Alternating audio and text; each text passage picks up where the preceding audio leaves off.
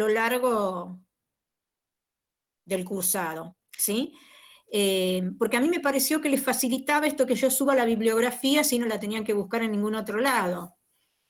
Eh, que porque yo también soy bastante tecnológica, pero esto es una cosa que me, me sirvió, tener la bibliografía digitalizada.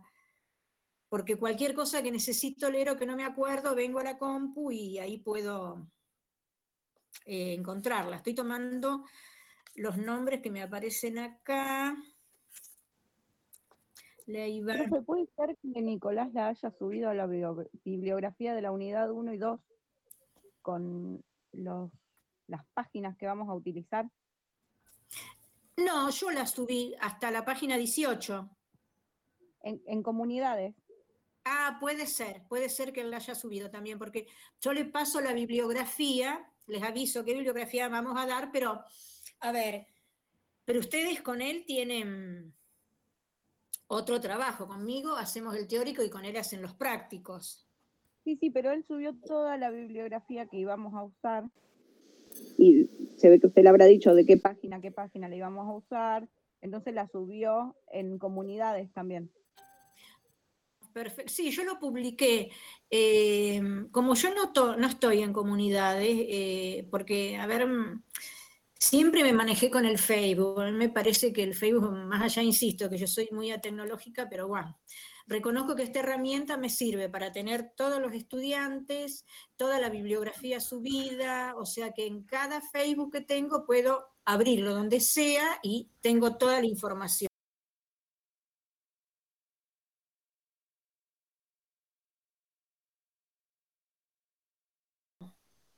Nada más. Y entonces, si por un lado tengo que tener el material bibliográfico y por otro lado tengo el Facebook para la cátedra, me termino volviendo loca con las cuatro cátedras. Entonces, este, la verdad que no, no me subí a comunidades porque, bueno, siempre trabajé así y me, resulta. Así que, bueno, pero cualquier ¿Puedo hacer un aporte? Sí. Eh, mm, aclaro que el programa está en comunidades. Sí. lo ha subido, evidentemente, el licenciado Barrera. Sí. Eh, de todos modos, eh, en lo personal, sí. Eh, hice un gran esfuerzo para leer todo lo que usted subió a Facebook. Sí. Y lo único que yo le quisiera pedir sí. es que, que si fuera posible con un poco más de tiempo, no llegamos tan en los últimos momentos con la finalización de la lectura, porque realmente eh, eh, costó, costó porque no había tiempo. Bueno. Eh, más allá de que también con Nicolás Barrera tenemos otros trabajos. Claro. Y seguimos leyendo dos libros más, Ajá. dos obras, también con usted teníamos esto, y se hubiera podido hacer más descansado. Es decir, no es que yo le pida que eh, leer eh, media hora por día y punto. No, no, por supuesto, eh, estoy de acuerdo. Llegar, porque a veces uno tiene otros compromisos y, y entonces se superpone. Perfecto. Lo último que le pido al administrador del grupo que me permita ver, porque ahora estoy apareciendo yo solo en pantalla y si no lo veo a ustedes y no lo y no, no aparezco yo verme en un rinconcito y, eso yo no lo sé hacer y que entiendo que lo hace el administrador. Ah, bueno, perfecto. Sí, eh, a ver, le comento que, eh, que no es una justificación, que mm, el año pasado no sé por qué me pude organizar mejor, ¿no? Y había podido tener armado todo antes de que empezara el año académico. Pero bueno, se ve que este año, eh, no sé, tomé también otras cosas para hacer, en, corregir trabajos de tesina y qué sé yo. Eh, y me parece que el tiempo medio que se me, que se me disparó y mm, trabajé muy apuradamente para subir toda la bibliografía. Aparte, eh, no podía abrir mi Facebook y no sé por qué tengo dos Facebook. hay eso ahí que se, no sé qué pasó y entonces en un momento no podía pasar la bibliografía uno a otro. Bueno, estuvo medio complicado, pero sí yo entiendo que mm, cuanto antes suba la bibliografía, mejor es porque les da tiempo a ustedes. Por eso. Sí, yo creo que no, tampoco podemos reprocharle nada a ustedes. No, pero yo les cuento. Simplemente nos facilita a nosotros también cumplir con el cometido que usted eh, se propone respecto de nuestra actividad. Sí, pero estoy totalmente de acuerdo y esta es una situación tan atípica que todos estamos aprendiendo. Pero mm, eh, por eso yo eh, les puse, eh, bueno, hasta el número de páginas y después se me ocurrió esto, que hagamos, a ver, ¿qué dice Ricardo en la barra de abajo al margen derecho? Ah, bueno, no sé. fue, fue un mensaje que... Ah, está bien, está bien. Y le quería explicar. Sí. Es en la esquina del grid superior derecha sería, que hay como un, eh, como un pin sería y como unos cuadraditos, como cuatro cuadraditos. Tengo un cuadradito. Eh, aprieten en el pin sería y ya lo de, le mostraría el cuadrito, los cuadritos, tipo todos juntos. Ah, le estás diciendo Ricardo. Sí, sí, perdón. Está hablando con Ricardo, bueno. perdón, perdón. Está bien. No fijar, no fijar la pantalla, eso sería. Está bien. Eh, bueno, lo que les eh, comento también es este que mm, por eso cambié la consigna y dije que vamos a hacer una lectura comentada para aprovechar estas tres horas y que, bueno, a ver, lo que no pudieron hacer en su casa, lo pueden hacer acá, charlamos sobre el texto las tres horas, lo vamos leyendo y discutiendo en conjunto, que de última me parece mucho más rico que una lectura solitaria. Eh, y que lo estoy intentando implementar otros años, hice esto también como modalidad, y es interesante porque se arma un intercambio, ¿no? Y que me parece bueno, que es más rico discutir un, texto siempre o cualquier cuestión en grupo, donde ustedes pueden ir tomando notas de cosas que se van diciendo. Así que, mm, bueno, vamos a trabajar, eh, voy a tratar de terminar de tomar la asistencia con esa modalidad. Eh, ¿Estamos de acuerdo? ¿Les parece? A ver, quiero ver. 1, 2, 3, 4, 5, 6, 7, 8. 1, 2, 3, 4, 5, 6, 7, 8, 9, 10, 11. Bueno, somos 47. Bueno, después podré ver la lista, me parece, bueno, antes de que termine la, terminemos la clase. Bueno, ¿quieren que empezamos a leer? ¿Quieren? ¿Sí? ¿Me escuchan? Sí, sí. ¿Todo el mundo perdió el don de la palabra? Sí, profe. No, lo que pasa es que lo Sí, profe, se te escucha. Nosotros le vamos a avisar cuando no se escuche, no se preocupe. Estaba tratando de, revisar el cuadro que, Bueno, a ver, yo empiezo eh, a leer. ¿Vieron que yo les había hecho algunas preguntas? ¿Les había subido algunas preguntas? ¿Sí? Eh, a ver, Nadir Lencina, a ver si la tengo acá de paso la nota. Cada uno que me aparece lo voy anotando. Lencina. Nadir. Bueno. Em, bueno, vamos a caminar despacio en esta lectura, porque eh, es, ahora que la volví a cada año, la vuelvo a leer y uno siempre le encuentra cosas nuevas. Eh, colapsa el audio, dice Natalia Jiménez. ¿Qué significa eso que colapsa el audio, que no se escucha? Cuando hablamos todos juntos, eh, es como que, se escuchan 20 voces a la vez y no escuchan nada, no entendés nada. Ah, vamos a levantar la mano a cada vez que uno quiere hablar, ¿sí? ¿Sí? ¿Puede ser? Bueno, ¿quién dijo la profe o algo así por el estilo recién?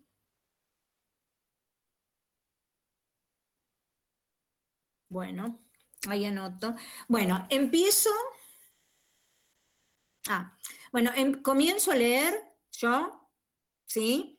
Estén atentos y tienen la página abierta del material.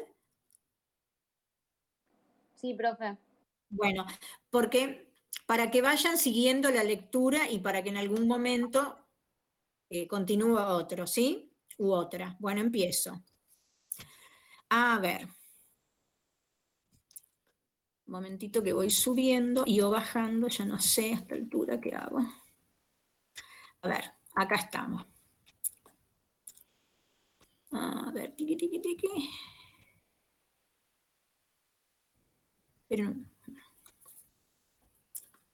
Bueno, el punto uno, caracterización de la antropología como ciencia. Y este, estas palabras donde dice, si la sociedad está en la antropología, la antropología está a su vez en la sociedad. Bueno, eh, a ver, en realidad, antes de la antropología tuvo que aparecer la sociedad, digamos, ¿no? La sociedad entendiendo los seres humanos, ¿no? O sea, la antropología no es un hecho mágico que apareció y cuando apareció la vida humana la rescató. Digo, ¿no? Por este eh, juego de palabras. bueno, entonces dice, nos proponemos caracterizar a la antropología como ciencia. Todo lo que em, tiene un carácter científico, ¿no? A ver, lo constituyen como tres cosas fundamentales, que tiene que haber un objeto de estudio, el que sea, el objeto de estudio, una, un método para abordar la investigación de ese objeto de estudio y una teoría que lo explique, ¿no? Entonces, eso conforma, así muy mm, rápidamente dicho, lo que es un tratamiento científico de algo, ¿no? Tengo que tener el objeto y o sujeto y o situación a estudiar, porque no necesariamente siempre es una instancia material, ¿no? Podemos querer ver, eh, hacer el porqué de las grandes guerras, por ejemplo, ¿no? de, la guerra, de la Primera y Segunda Guerra Mundial, y eso se convertiría en el objeto de estudio, ¿sí? Y después un método, sería alguno de los métodos que tiene de investigación la antropología, desde hacer eh, entrevistas eh, directivas, digamos, directamente con los este, sujetos de estudio, con gente que haya participado, por ejemplo, en, alguna de las guerras, por así decirlo, eh, y también con los sucesos y los hechos que tengan diferentes vertientes, ¿no? que eso tendría que ver con el campo teórico, porque siempre en la interpretación de un hecho no hay una sola mirada, entonces también uno tiene que, como diría?, ampliar la mirada para poder ver las diferentes opiniones que hay o los diferentes puntos de vista, digamos, ¿no? Entonces fíjense que con la etapa nuestra de la dictadura, una cosa tan tremendamente cruenta y espantosa, pero otro grupo de gente dice estuvo maravilloso y hubiese habido que haber matado a todo el mundo, digamos, ¿no? Bueno, entonces, como que nunca hay una opinión eh, universal, pero sí lo que nosotros intentamos hacer es tener, ¿cómo diría?, la postura más fidedigna a los hechos y a eh, las motivaciones que pudieron haber generado determinados hechos. Bueno, entonces dice, no vamos a restringirnos al campo de lo estrictamente científico, porque consideramos que la ciencia no es autónoma, sino que vamos a acompañarlo con el señalamiento de los condicionantes sociohistóricos de producción de ese conocimiento científico. ¿no? Esto que acabo de decir, eh, las dos opciones. Eh, la secuencia de la dictadura dejó de 30.000 desaparecidos y hay eh, otra postura que dice eran todos este, guerrilleros, no sabían hacer otra cosa más que matar. Bueno, digo como dos posiciones, diciéndolo muy groseramente. ¿no? Bueno, para no quedarnos anclados en un punto. Entonces, porque después vamos a volver durante todo el cuatrimestre con esto. Entonces dice, la explicación de estos condicionantes, o sea, de lo que determina es el marco teórico o la teoría que uno cree ver, porque los esto que decimos que los propios hechos tienen su propia teoría, ¿por qué suceden? Bueno, algo que no se entienda, me detienen y me avisan, ¿sí? ¿Me escuchan? Sí, profe. Ah, perfecto. Sí. ¿Se tragaron toda la lengua como en la salita de cuatro? bueno, entonces digo. Yo entre tarde estoy buscando el material, no lo encuentro. ¿Cuáles son? A ver, espere, espere, espere, espere, espere. Bueno, eh, a ver, está en... A ver si puedo volver a... En plataforma yo tengo dos. Uno es la constructora de otra edad y otro es las tres fuentes de Levi Strauss. Eh, a ver. No, porque lo que yo supe, lo que yo supe... Ahí te lo paso, ahí está el link. A ver, ¿lo encontró? Ahí en el chat está el link.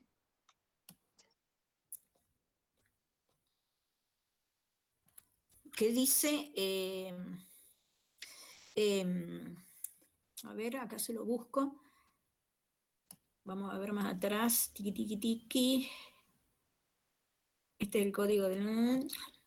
Acá está donde dice, eh, a ver, ayer a las 16 lo subí que dice la antropología como disciplina científica. No sé si no, no lo puede ver en el... Sí, ya lo vi, muchas gracias, ya lo abrí. Bueno, entonces ahí lo abre y estoy, ya le digo en qué página, a ver, en la primera o en la segunda de estar. Figura 11. Eso, gracias, muy amable, muy, muy, muy, muy amable. Bueno, eh, a ver, sigo leyendo.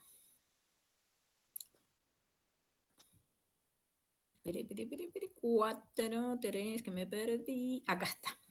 Bueno, encontró eh, la página donde estamos leyendo que empieza con el punto uno, caracterización de la antropología como ciencia. Sí, profesora, gracias. Bueno, me llamo Eugenia. Bien, Eugenia, gracias. Bueno, entonces llegamos a, a ver, vamos a ponernos, a ver, estamos en el primer párrafo como para que nos pueda seguir. Bueno, después del primer punto, del segundo punto y aparte, donde dice el comienzo, desarrollo y decadencia de todo sistema teórico, ¿nos encontró ahí? Sí, perfectamente. Bueno, el comienzo, desarrollo y decadencia de todo sistema teórico ocurre en un ambiente que no es científicamente aséptico, sino que permanentemente está permeado permanentemente lo agregué yo, sino que está permeado, ah, no, que está permanentemente permeado por la totalidad de la vida social. Eh, a ver, trabajemos con un ejemplo contemporáneo, ¿no? Eh, quien investigue socialmente, ¿no? ¿Qué está pasando en este momento? Excede, ¿no? todo lo que tenga, a ver, no hay una posición que uno diga esto es científico y queda aislado y es una cosa absolutamente clara y no, no es así, ¿no? Porque la vida social es sumamente compleja y este hecho que podríamos intentar verlo más adelante, a ver, para ver efectos, eh, no solamente a nivel de salud, sino a nivel social, está siempre permeado por la totalidad de la vida social, de paso porque está compuesta por todos los que somos los seres humanos y que somos cambiantes, tenemos posiciones, hacemos diferentes cosas. Entonces dice, la aparición del conocimiento está condicionada por factores extrateóricos. ¿no? Y con esto, a ver, digo, y las actitudes teóricas no son de naturaleza individual, surgen más bien de los propósitos colectivos de un grupo que son los que están detrás del pensamiento del individuo. Eh, a ver, diciendo esto, que cualquiera que crea una teoría para interpretar un hecho, ay, si, si usen maullar es un gato que viene todos los días, pega unos gritos tremendos y mi gata le tiene miedo, así que yo cierro todo. Lo que porque yo estoy sintiendo los gritos de ese gato. Lo que quiero decir es que, a ver, si no sería una cuestión de evidencia, de decir, ay, va a pasar tal cosa, ¿no? No, las cosas suceden y después son interpretadas, ¿no? Em, y a ver, y vuelvo con esto, dice, el comienzo, desarrollo y decadencia de todo sistema teórico ocurre en un ambiente que no es científicamente aséptico, sino que está permanentemente permeado por la totalidad de la vida social, ¿sí? Eh, por intereses, porque estoy pensando, cuando se habla, hoy pensaba en eso, ¿no? A la tarde, del descubrimiento de América descubrimiento de América para el mundo que no lo conocía, ¿no? Digo, porque esa es una disquisición imperialista. A ver, Europa no conocía, entonces lo que no conocía. Yo le digo el mal llamado descubrimiento de América. Claro, perfecto, estoy de acuerdo, porque el descubrimiento para los que no lo conocían. Pero, porque podría haber, a ver, hubiese sido a la inversa, si las poblaciones aborígenes iban para Europa hubiese sido el descubrimiento de Europa para América, no el descubrimiento de América para Europa, ¿no? Entonces digo, ahí se juega una situación, bueno, como la vemos, de dominación.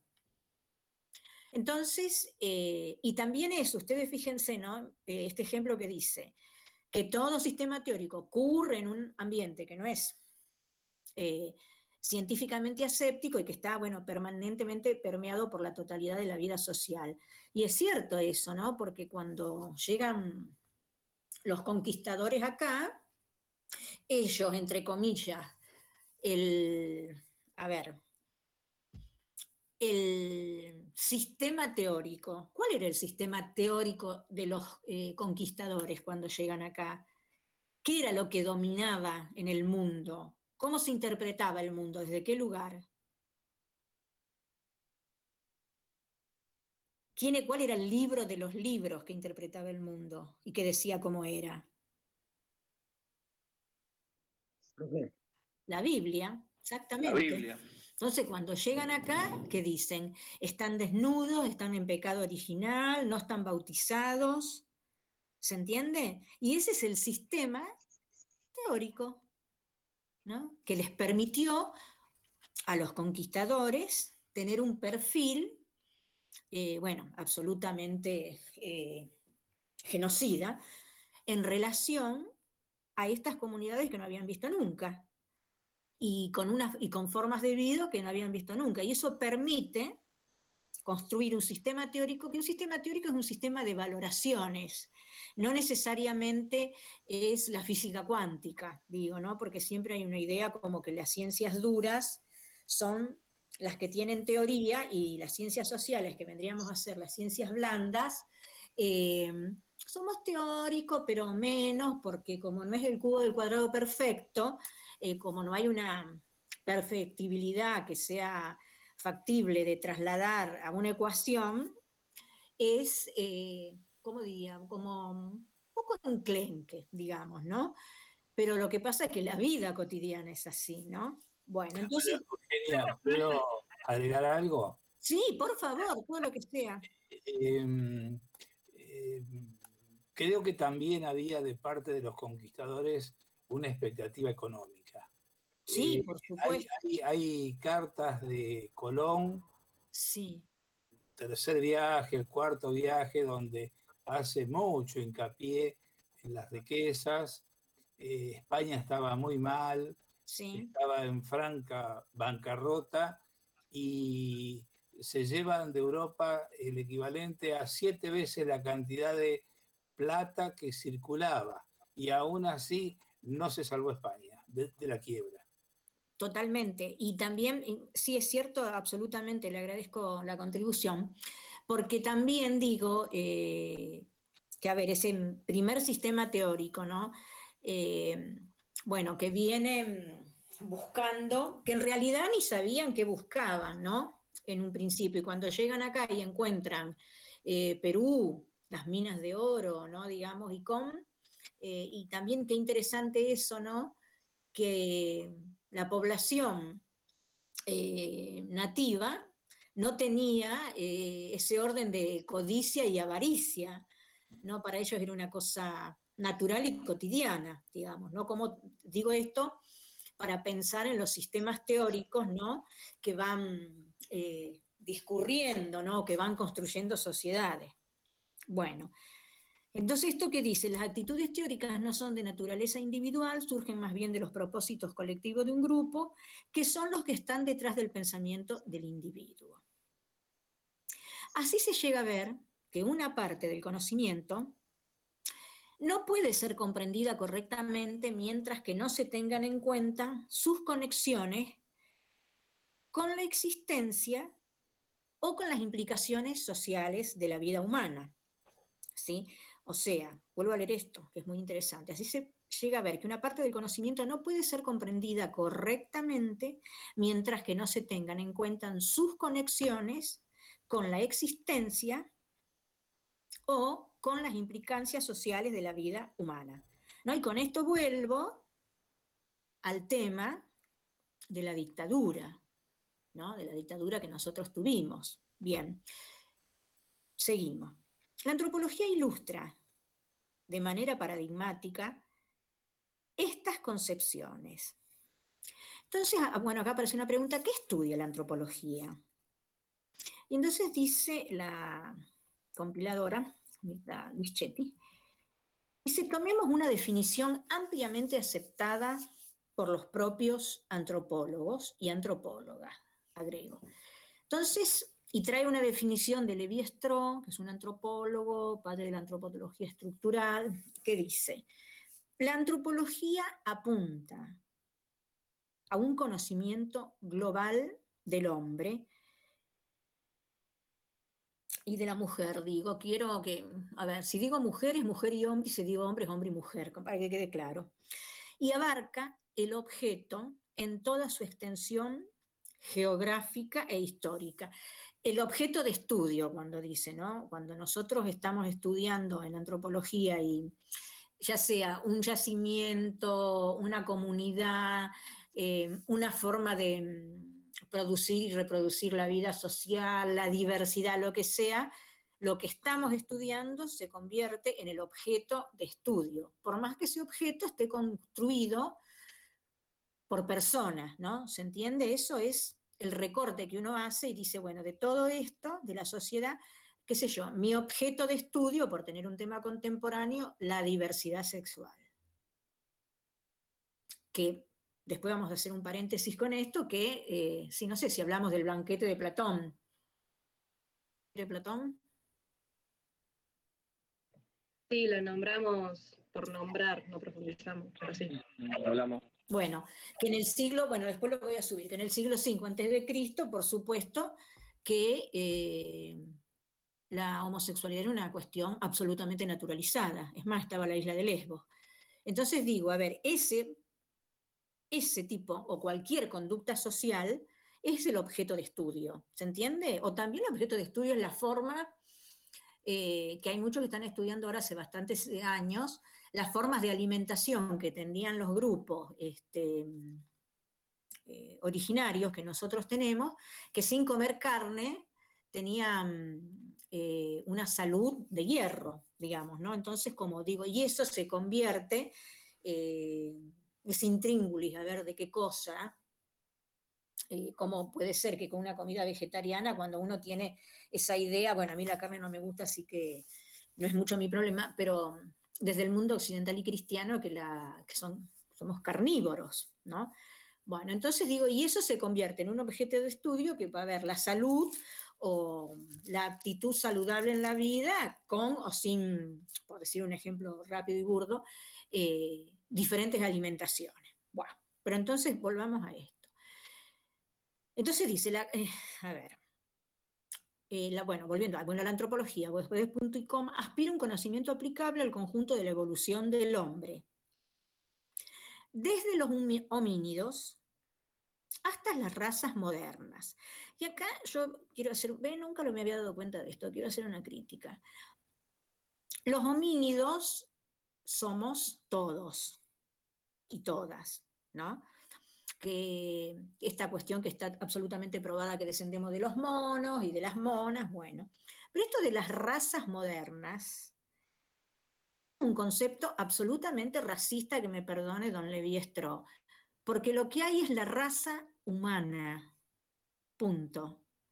No hay ni negra, ni blanca, ni moderna, ni antigua. La raza humana, ¿no? O sea, no hay otra disquisición. Y si tiende a conclusiones positivas o negativas, pero válidas para todas las sociedades humanas, desde la gran ciudad moderna hasta la más pequeña tribu melanesia. Y aún acá, ¿no? Ahora, qué interesante cuando uno vuelve a leer, porque esto, no sé, 50 veces lo habré leído más, 50 mil. Esto desde, fíjense ustedes esta frase, ¿no? En la interpretación.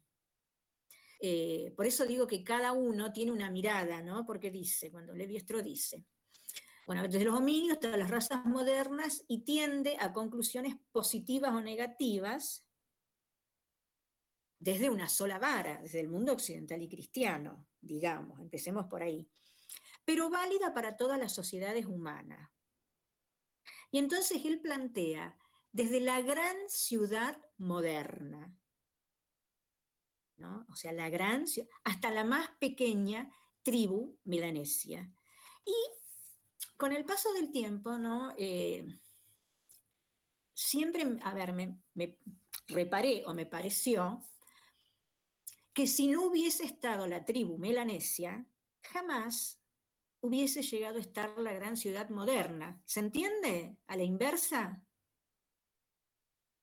Profe, yo tengo una duda eh, con respecto a, lo que él menciona razas modernas. ¿A qué se refiere, digamos, a las últimas sociedades eh, descubiertas o a qué? No, a la sociedad contemporánea de su ah. momento, desde la gran ciudad moderna, ¿no?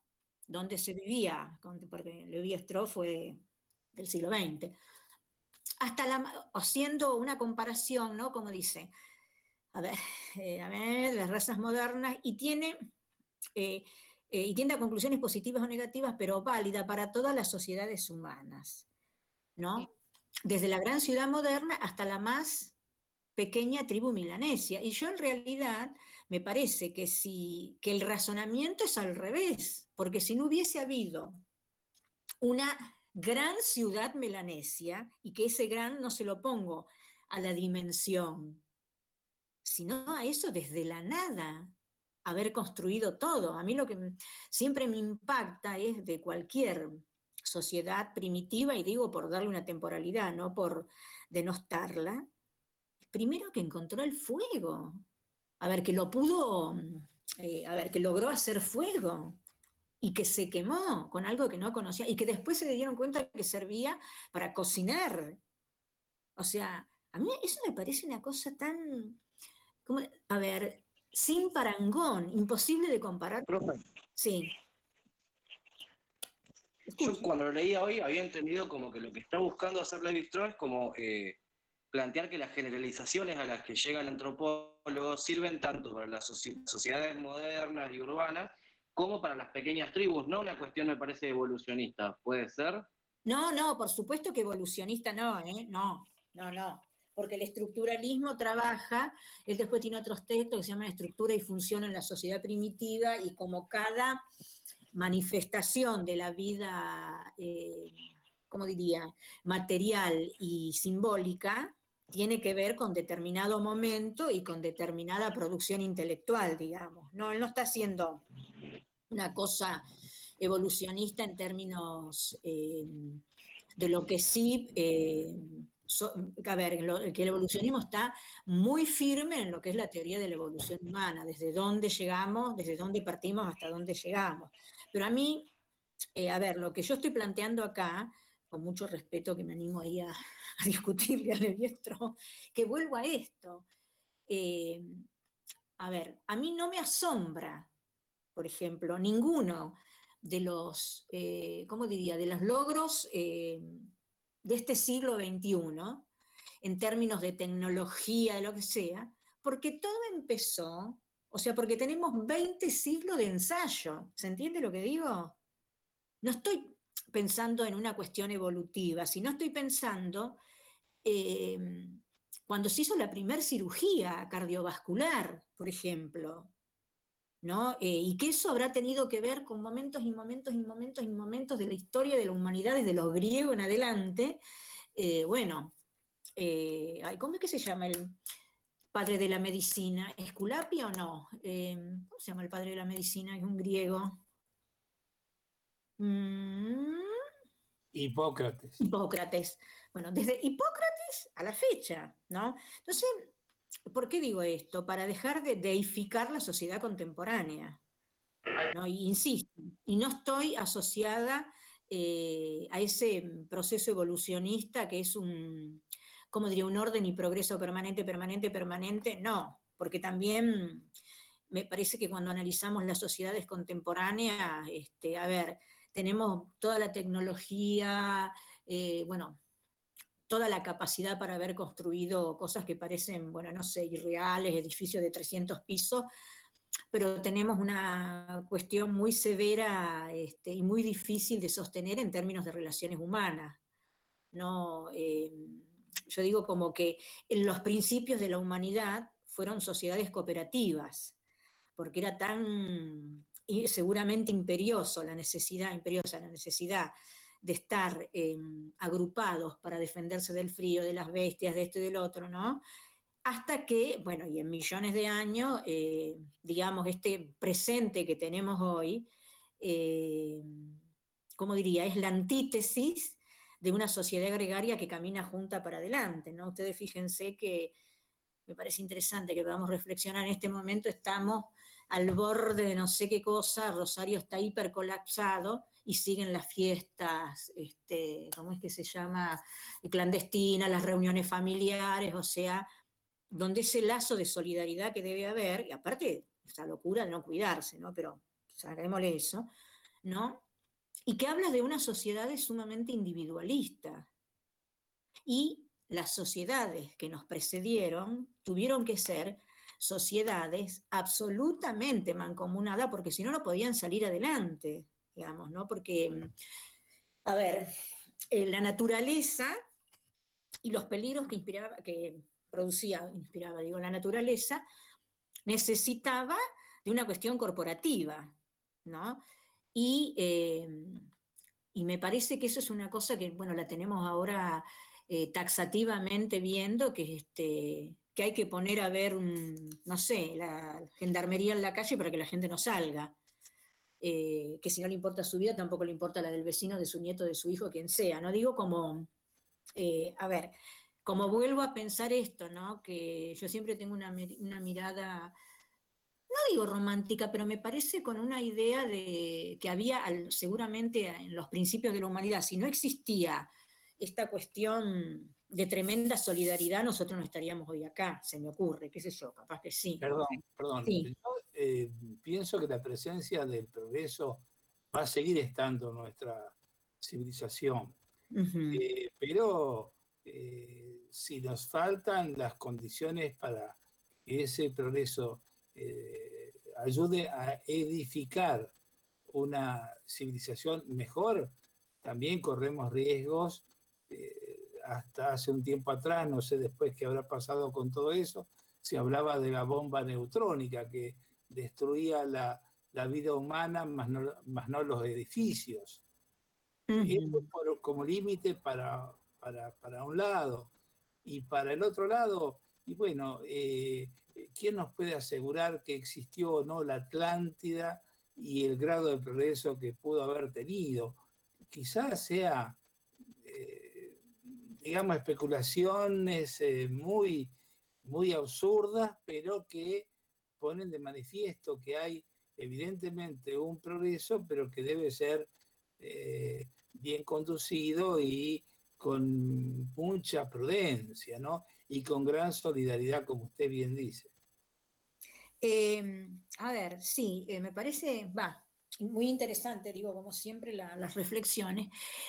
a ver, yo, por ejemplo, em, sí creo que hubieron, eh, a ver, la Grecia clásica estuvo, uno va a verla, eh, tiene la prueba eh, de los este, restos arquitectónicos. Yo creo, ah, se me ocurre pensar ¿no? que hubieron diferentes sociedades que a lo mejor conocemos o desconocemos, pero que también a ver, especulación pura esto, ¿no? Pero que también me parece que, mm, por un lado, fue eh, organizándose, eh, se me ocurre algo así como la división de clase, ¿no? Porque también pienso eh, que siempre, parece ser en la historia de la humanidad, hubieron buenos y malos y, hubieron libres y esclavos, ¿no? Porque tenemos la Grecia clásica, la cuna de la cultura del otro, con esclavos, y con esclavos blancos, ¿no? que es una cosa eh, que es llamativa, porque el colonialismo trae el esclavo negro. Pero entonces digo que me parece que también la sociedad, ¿no? Eh, una vez que, bueno, alcanzó la bipedestación, eh, logró ese proceso de hominización para ir convirtiéndonos en estos sujetos y sujetas contemporáneas, pero que también en la, historia de la humanidad me parece que está muy fuertemente arraigada a la cuestión del poder y a la dominación, eh, de unos sobre otros, ¿no? Eh, por ejemplo, ahora, la, ahora vamos a hablar en relación a las dos grandes guerras mundiales, ¿no? Y, vuelvo a ver en esto un poquito para atrás de decir que a mí me parece que a ver, ¿no? Como que cada época, no sé, siglo VI antes de Cristo, por ejemplo, ¿no? La época este, de Platón, tuvo su magnificencia, ¿no? Eh, adecuada a ese momento, a esa tecnología, a esa capacidad de invención y o producción que había, y a esa forma de producir y reproducir la vida social. Eh, vuelvo a esto, a decir, sí, y parece ser que por ahí tenemos grandes contradicciones, siglo XXI recién logramos, recién logramos, estamos poniendo los pies en la puerta de la diversidad sexual y que deje de ser eh, una cuestión que marque un territorio y que condene, ¿no? Y eso es una cosa que en el siglo VI antes de Cristo estaba de lo más este, aceptada, ¿no? Entonces digo que también me parece eh, bueno, que estamos, así no, me parece interesante de poder soltar el pensamiento, ¿no? De decir que me parece que también en la humanidad tenemos como, como repeticiones, ¿no? Como cosas que quizá en millones de años, ¿no? O en miles de años se vuelven a repetir. Eh, como conductas, como clasificaciones, eh, siempre la dominación de unos sobre otros, ¿no? Como pareciera ser que es la, no sé, entidad de los seres humanos, ¿no? Que uno lo ve en lo más cotidiano, ¿no? De alguien este, que permanentemente como tener un lugar de poder, entre comillas, en relación a lo que sea, es como que da un lugar, ¿no? Como poder caminar por la vida tranquilamente, eh, bueno, serenamente, ¿no? Y sin necesidad de, a ver, ¿no? De esas de tener esos atributos de soy el jefe de. Me acuerdo que había, bueno, los que somos más así contemporáneos, me parece que, ¿se acuerdan del doctor Merengue? Que era los que somos contemporáneos de la época, que yo creo que era un chiste que salía en el diario La Capital. ¿No se acuerdan? ¿Hola? Me acuerdo del doctor Merengue, no del chiste del que habla. Bueno, porque... se, llamaba El otro, show, doctor Merengue. Sí, claro. Que era maravilloso porque mostraba esto, porque él a lo mejor estaba saludando a alguien, qué sé yo, que era, no sé, un fascineroso, pobre, un mendigo, y le estaba dando la mano y el otro yo estaba diciendo, qué asco, este una cosa así, ¿no? Como el inconsciente, diríamos hoy. ¿No? Eh, bueno, con esa cuestión, de, y me acuerdo que había un, dibujito que, eh, no sé si, a, bueno, al doctor Merengue le presentaban a alguien y entonces ese alguien le decía, qué sé yo, fulano de tal, no sé, librero. Y el doctor Merengue se, le daba la mano y salía, ¿no? La imagen de él atrás, inmenso, grande, y diciendo médico. ¿No? O sea, esa cosa de, ¿cómo diría?, de la simetría social, ¿no? Implantada eh, desde una cuestión que pareciera ser que, a ver, que tener un título académico produce un cambio, no sé, importante en la persona humana. Digo que más allá de que uno puede incorporar conocimientos y qué sé yo, pero no lo convierte en nada diferente, ¿no? Bueno, entonces digo que también, eh, a ver, eh, momento que quiero seguir leyendo, bueno, porque si no nos vamos del texto. Bueno, entonces decíamos que esta unidad de análisis, ¿no? De lo pequeño, del pequeño grupo, dice, atribuye Hoffman, que fue otro antropólogo, el hecho de su opinión de que la antropología haya alcanzado dentro de las ciencias sociales el mayor nivel científico después de la economía y la lingüística. Hoffman opina que el trabajar en la pequeña tribu, la localidad nativa, bueno, ha obligado a los antropólogos a considerar a las sociedades como un todo y a indagar sus leyes de funcionamiento y de transformación. bueno, dice, si bien durante el periodo clásico del funcionalismo, eh, que todas las sociedades eran funcionales en sí mismas, eh, ahora no me acuerdo cómo se llamaba el antropólogo que es eso, bueno, yo me voy a acordar.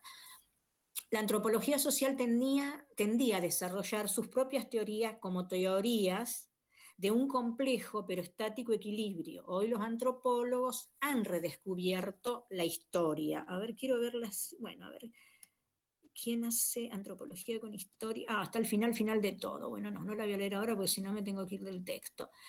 Porque es cierto que también eh, es interesante esto, ay, me perdí. ¿En qué página estábamos? 11, a ver.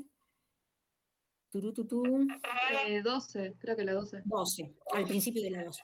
Em, a ver, porque vuelvo a decir esto, la historia la escriben los sujetos y la a ver, el historiador y nosotros en la antropología intentamos este, patentizar lo que estamos viendo, ¿no? Sin ni exagerar, ni, a ver, ni mucho ni poco, intentando tener una objetividad que es una de las cosas este, donde nos forman con, así con mucha severidad en términos de no es lo que yo quisiera ver y, y, aparte salir de mis opiniones, ¿no? Porque esto creo que ya lo he dicho, todos tenemos una opinión sobre bueno, malo, limpio, sucio. No, acá una cosa es que yo diga, veo una taza toda sucia y otra cosa es que yo digo, veo una taza que tiene este, algunas manchas que pueden ser una decoración, ¿se entiende?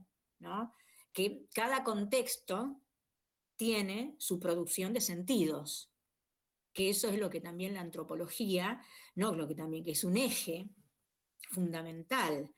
Eh, a ver, y lo podemos contrastar con la llegada de los españoles a América, eh, cuando empiezan a declarar los herejes, porque no eran católicos, porque no estaban cristianizados, y porque encontraban que todas las ceremonias funerarias eran profanas.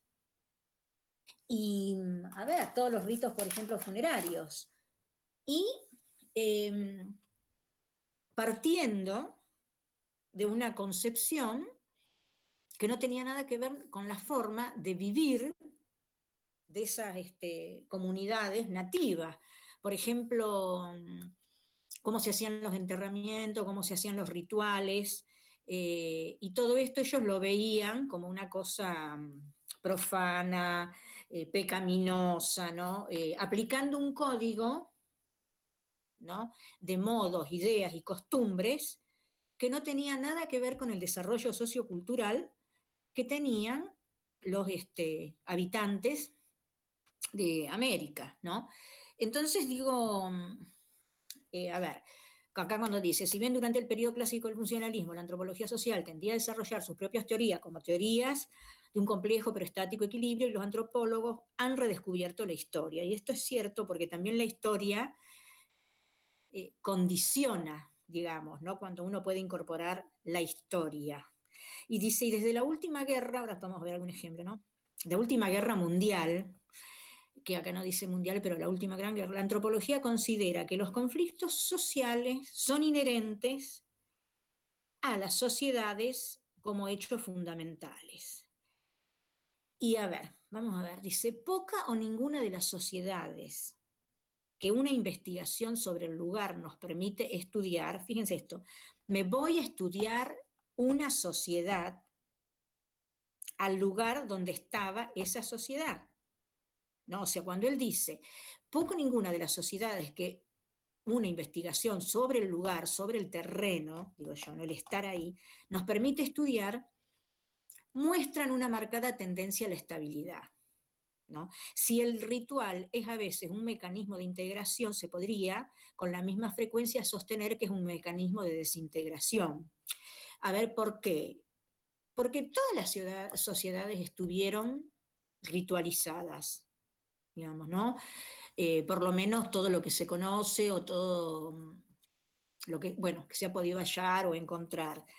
Eh, como, mm, como que los rituales pareciera ser organizan la vida. Sobre todo esto cuando no había eh, un calendario, ¿no? Entonces, en la época de la cosecha tenía un ritual, la época de la entrada del invierno tenía un ritual, o sea, como para poder organizar una especie de lo que después se convirtió en un calendario. ¿sí? ¿Se entiende lo que digo? Sí, profe, ¿y lo siguen estando? O sea, las sociedades actuales también están llenas de ritos. Totalmente. No la, la misma función de, diagramar el día a día, pero sí seguimos sosteniendo algunos ritos. Miren, mientras yo les leía esto, les decía, ay, espérame un segundo que me parece que mi gata quedó afuera y está llorando. Espérame un segundito. Pepa, Pepa, ¿dónde está? ¿Me escucha? Ah, claro, está acá. Plomo.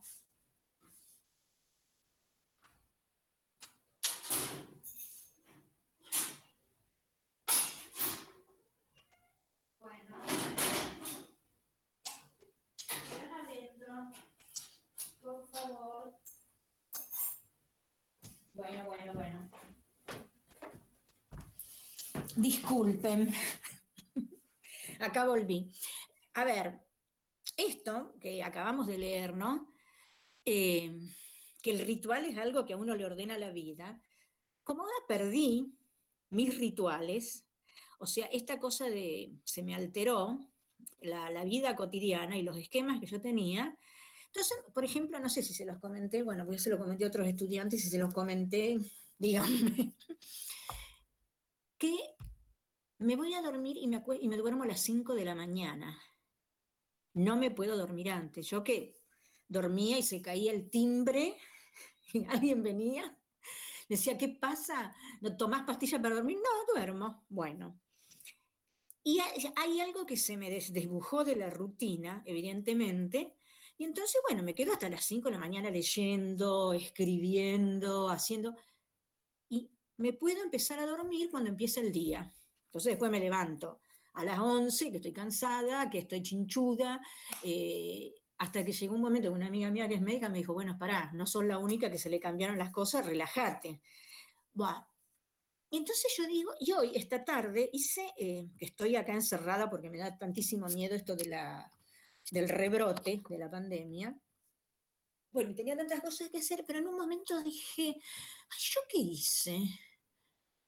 ¿Fui hasta el supermercado? Ah, no, fui ayer. Entonces digo, esto, ¿no? Que uno lo piensa ahora en esta instancia que no es poco, porque también una sociedad ritualizada es una sociedad que tiene límites, ¿no? Y que tiene marcadores, dice a ver cuando él, dice, quiero volver un poquitito más atrás. Dice, poco ninguna de las sociedades que en una investigación sobre el lugar nos permite estudiar muestran una marcada tendencia a la estabilidad. Si el ritual es a veces un mecanismo de integración, integración, se podría con la misma frecuencia sostener que es un mecanismo de desintegración. No, y fíjense qué interesante porque esto es lo que le está pasando, como me pasa a mí, a muchísima gente en este momento, que se rompieron las rutinas que uno tenía y uno queda, ay, ¿cómo? No sé, ¿qué pasa? ¿No? Digo, eh, en términos de lo que también tiene que ver otra parte que trabaja la antropología, que es el uso y la costumbre. ¿no? Entonces dice, esta es una clara alusión bueno, a los ritos elementos que habían sido interpretados como indicadores de la continuidad sin ruptura de las sociedades. Retomando la definición de Levi-Strauss, que es otro antropólogo, podemos precisar, que es el que vimos de las tres fuentes, que el campo de intereses de la antropología es vasto, cubre todas las épocas, incluyendo el recorte del campo arqueológico, ¿no? de poder ver eh, desde la arqueología, fechar, ¿no? tomar eh, data desde lo, de lo material, digamos, ¿no? de los yacimientos que se pueden encontrar. Entonces, incluyendo, bueno, cubre todas las épocas, incluyendo el recorte del campo arqueológico, todos los espacios, incorporando las últimas política, economía, estudios de parentesco. Es cierto que la antropología, en la medida que camina, ¿no? como esta ciencia dinámica que es, dinámica porque va de la mano, ¿cómo diría? Va subiéndose a los sucesos de la vida para interpretarlos, ¿no? O sea, no hay nada que quede por fuera de la antropología, ¿no? Antropo, hombre, mujer, y logía, estudio, Y mm, entonces dice, cubre tanto la dimensión biológica, que es el estudio de la hominización, que eso a mí me fascinó, que es el pasaje, bueno, de las formas no humanas a las humanas, ¿no? que sí o sí, no hay duda que descendemos, descendemos de los monos, nos guste o no nos guste, bueno, a mí me encanta, pero bueno, el proceso de hominización. Y la clasificación de las variedades raciales, como la dimensión eh, cultural. Y eh, yo acá diciendo con eh, porque la raza es la raza humana, ¿no? Es nosotros, a ver, nosotros somos animales con capacidad de simbolizar. Por eso muchos cursos, no, yo no soy un animal, sí, tenemos reino animal, vegetal y mineral, punto. Nosotros somos, y son nosotras y nosotros, somos animales con capacidad de simbolizar. ¿no? ¿Y qué es la simbolizar? Cerrar los ojos y poder construir una imagen sin necesidad de tenerla materializada. ¿no? Y lo que existe es la raza humana. Y lo que define, o por lo menos marca, eh, a ver, la dimensión cultural, como acá dice, marca diferencias, nada más, en formas de producir y reproducir la vida social. Entonces acá dice, o sea, con esto que digo, que todas y todos somos iguales. O sea, somos, insisto, animales con capacidad de simbolizar y no hay eh, una diferencia racial. Eso es, para, no sé, la raza de perros, de gato, de gallina. Buah. Entonces se pretende, entonces dice esto, cubre toda la dimensión biológica, estudio de la hominización, esto que decía el pasaje de la forma no humana, la, clasificación de las variedades raciales, como la dimensión cultural.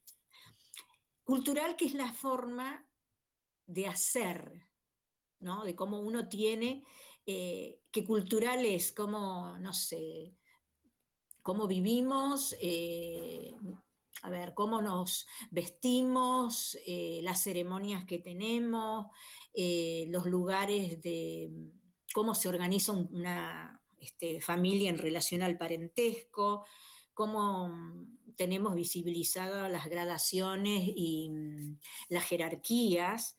O sea, eh, no hay nada, nada, absolutamente nada que quede por fuera de la cultura que es esta forma, la cultura es la forma de producir y reproducir la vida social, vaya la redundancia, en sociedad.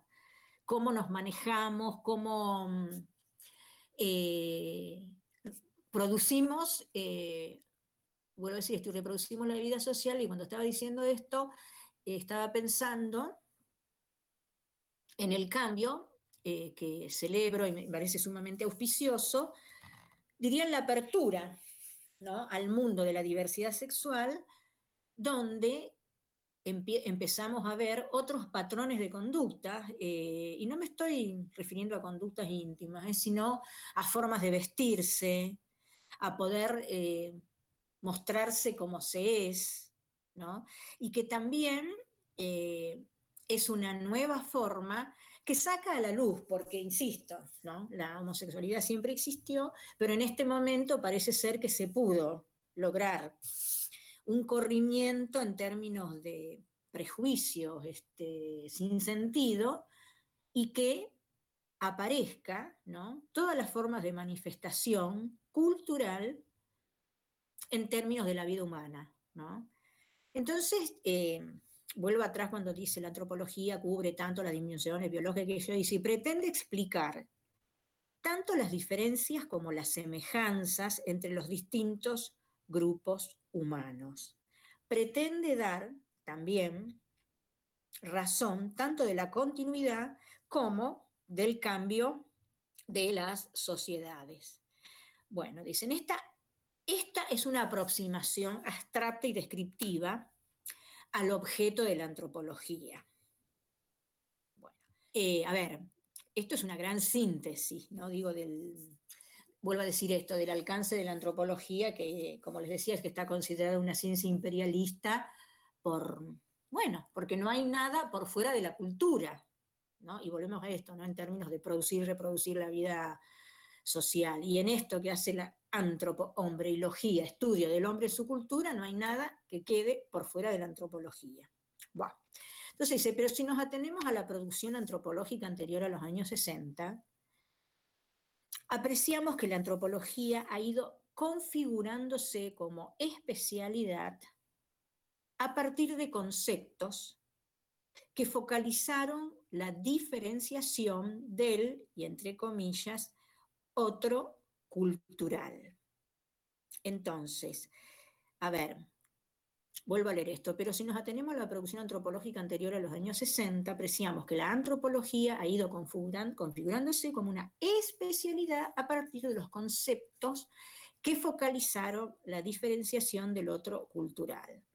Y a partir de los 60, ¿no? en el mundo empezaron a haber grandes cambios. ¿no? Empezó, estoy pensando, el Mayo francés como manifestaciones eh, de los estudiantes que lograron cambiar este, bastantes cuestiones en el, régimen en Francia, eh, toda la politización, la partidización de América Latina, eh, la revolución cubana, por ejemplo, ¿no? como hechos este, emblemáticos que marcaron un antes y un después en, la lucha por los derechos civiles. Claro, la lucha por los derechos civiles.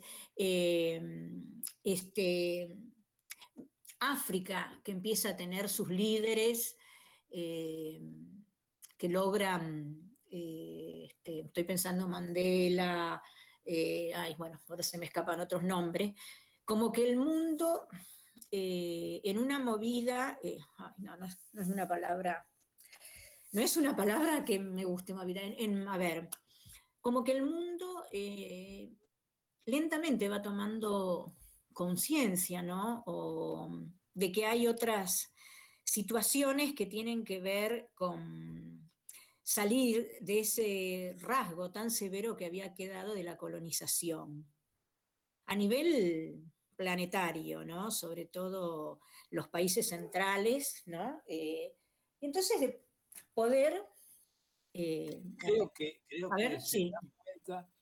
las mayorías eh, dominantes advierten la existencia de las minorías. Claro, exacto. Por ejemplo, por ejemplo en, Estados Unidos eh, se advierte la presencia del negro a partir del hecho famoso de la señora de color que no le cede el asiento al blanco y, se origina toda una cuestión que dura años, pero significa todo una, un distinto posicionamiento, una eh, situación de desventaja del, del, de la gente de color negro en Estados Unidos. Perfecto, ay, gracias por ese aporte, me había olvidado, es cierto, porque también el movimiento en, Estados Unidos fue muy, muy, muy, muy, muy importante en aras de mm, cambiar esa realidad tan tremenda que un negro no se podía, llegaba un blanco y le sacaba el, ¿cómo se llama? el asiento en el colectivo. Y también en Francia. ¿Cómo?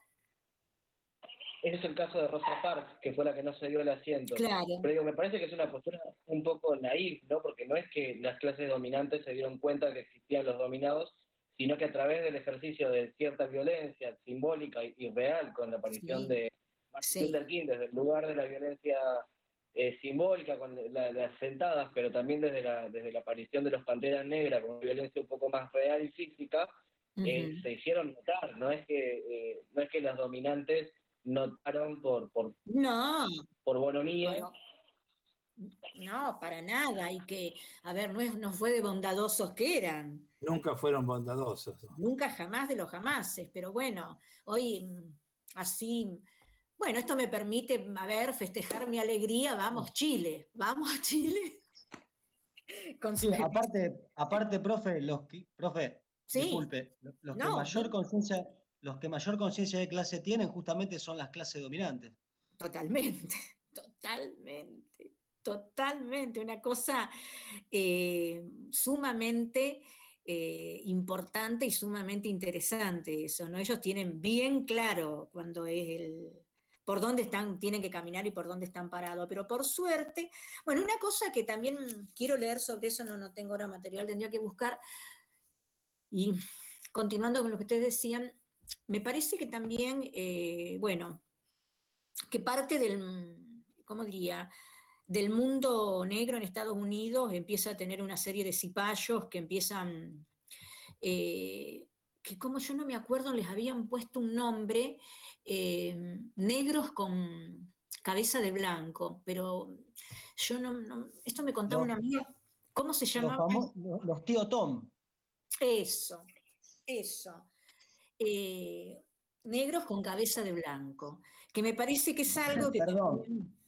¿Tío Tom o tío Sam? No me acuerdo. Tío Tom o tío Sam, sí, con uno de ellos dos era. Y me parece como una cuestión eh, que también, bueno, parece ser que se instala, ¿no? Que qué difícil que es este, bueno, tener cipayos dentro de la misma, este, no sé, de la misma situación, ¿no? Digamos, este, que me parece, bueno, pero Estados Unidos es un fenómeno extraño en sí mismo, qué sé yo, Obama me pareció un presidente muy blanco. a ver, sin ser un especialista en lo que hizo Obama en su, en su gobierno, ¿no? Pero digo que, bueno, que esa cuestión, ¿no? Que como que, estamos diciendo esto a partir de los 60, y mm, bueno, y que me parece que también eso de los 60 fue muy importante, eh, porque me parece que marcó algo sin retorno, eh, que me parece que después de ese paso que se dio como de poder abrir mm, puertas, digamos, en América Latina y bueno, en otras partes del mundo, eh, me parece que hay una, bueno, todo entre los 60 y los 70, que fueron las caídas de las dictaduras, bueno, los mayores genocidios, los, nuestros 30.000 desaparecidos, cosas tan tremendas. Y eh, lo que yo lo que siento, por ejemplo, ahora contemporáneamente, ¿no? Como que, bueno, ese fervor en un momento, wow, decayó.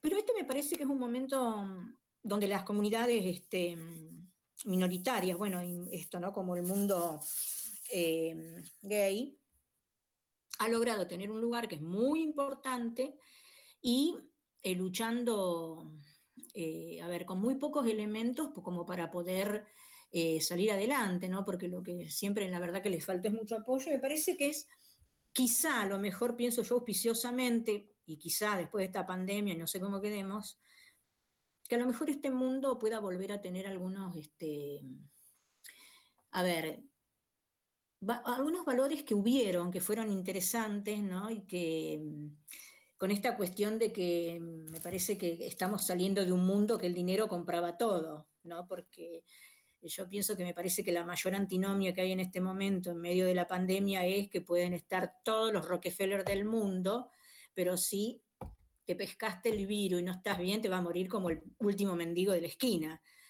Y me parece que también es una cosa que me parece interesante, ¿no? Que se va planteando como, eh, a ver, no estoy, no estoy contenta por eso, ¿no? Pero digo que pareciera como que por ahí el planeta nos enseña cosas que parece ser que nosotros no podemos, este, que no podemos ver, ¿no? Me, me parece que es utópico, porque el último año con, toda la pandemia los, ricos se hicieron más ricos. En ningún momento se redistribuyó para ningún lado.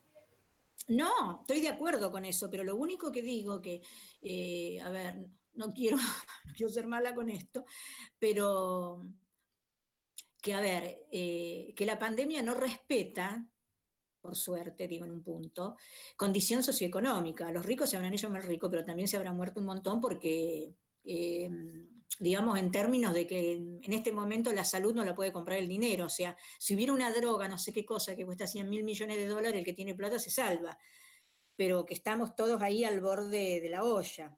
Sí, pero los trabajadores tenemos que seguir saliendo a trabajar. En cambio, los ricos se guardan y están, eh, están bastante alejados de... Totalmente de acuerdo, ¿eh? digo esto, ¿no? no estoy haciendo una defensa, ¿eh? para nada. Simplemente estoy diciendo de que quiero que sientan el mismo desguarecimiento que sentimos cualquiera de nosotros de los trabajadores. Que, a ver, que el dinero, este, a ver, tampoco le estoy diciendo a nadie que se muera, ¿no? Pero que, que no es la panacea, que tenerlo eh, no sé, podrá tener una cama de oro y un respirador no sé qué, de, oro blanco, pero si le picó, le picó, digamos, ¿no? Como, y tampoco lo estoy poniendo como revancha, sino simplemente casi en una interpretación que uno no tiene elementos para hacerla, para pensar, eh, no sé, si hay que poner acá en juego un pensamiento simbólico de decir, ¿y esto nos querrá decir algo del planeta? esto eh, tenemos algo que aprender, ¿no? Yo digo, yo siento que es así, a ver, eh, más allá de cualquier pensamiento mágico, no, no estoy planteando eso, ¿no? Pero... Profe. Sí. Eh, pero pensándolo, digamos, por otro lado, el, el, rico también es otro trabajador más, digamos.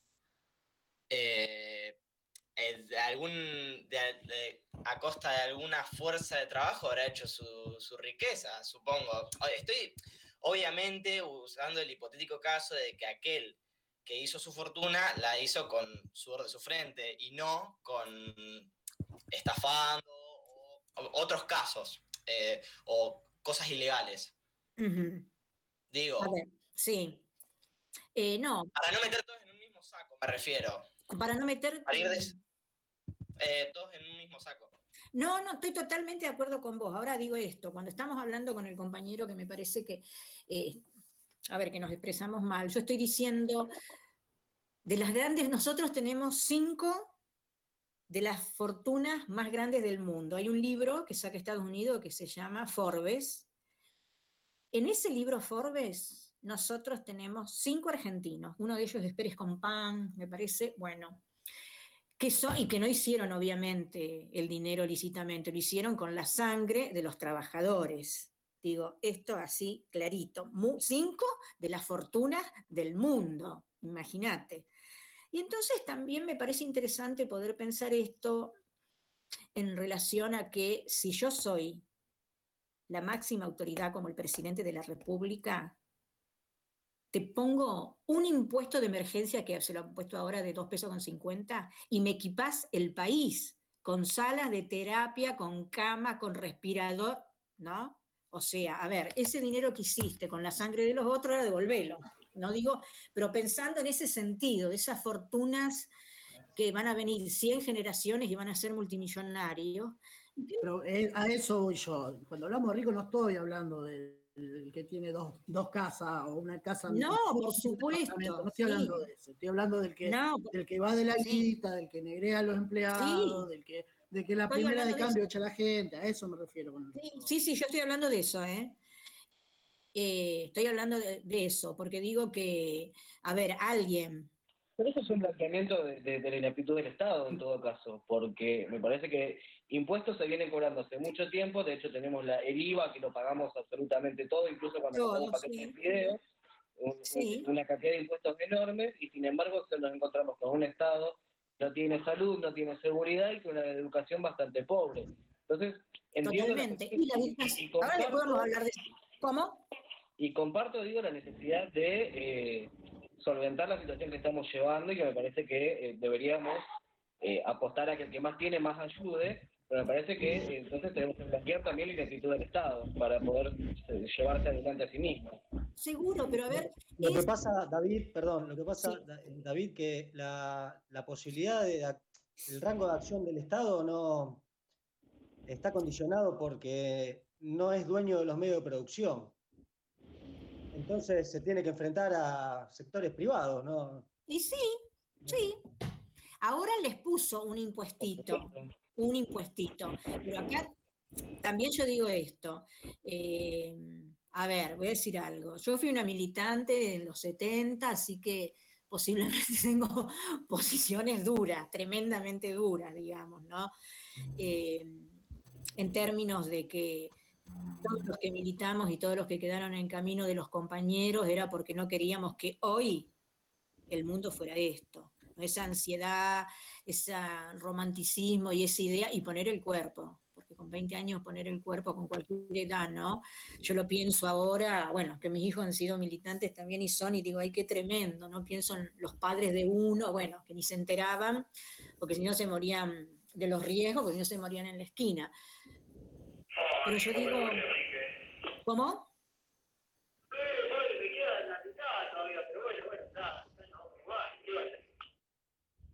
Ay, no, ¿qué pasó ahí? Claudio, apaga el micrófono. ¿Qué pasó? ¿Hola? No se escucha. ¿No se escucha? No, no, tenía el micrófono prendido y se ve que alguien estaba atrás hablando. Ah, bueno, entonces digo, a ver, que también es esto que, por ejemplo, el mundo entero, con las, insisto, con las grandes hiperfortunas, por ejemplo, decían la, fortuna de la corona de Inglaterra, yo no, no, les puedo decir, trillones de, como si dijera 30 mil trillones de billones de libras, una cosa así imposible de pensar. Entonces, también digo esto, ¿no? que plantear esta cuestión que también tiene que ver eh, con lo que es la construcción de la sociedad, y acá podemos empezar a plantear las asimetrías sociales y los estamentos de poder, eh, y que también se terminan, como diría, naturalizando, ¿no? Porque... Eugenia, sí. Eh, usted habla de un impuestito dentro de todo eh, el que el gobierno nacional acaba de aplicar a las grandes fortunas.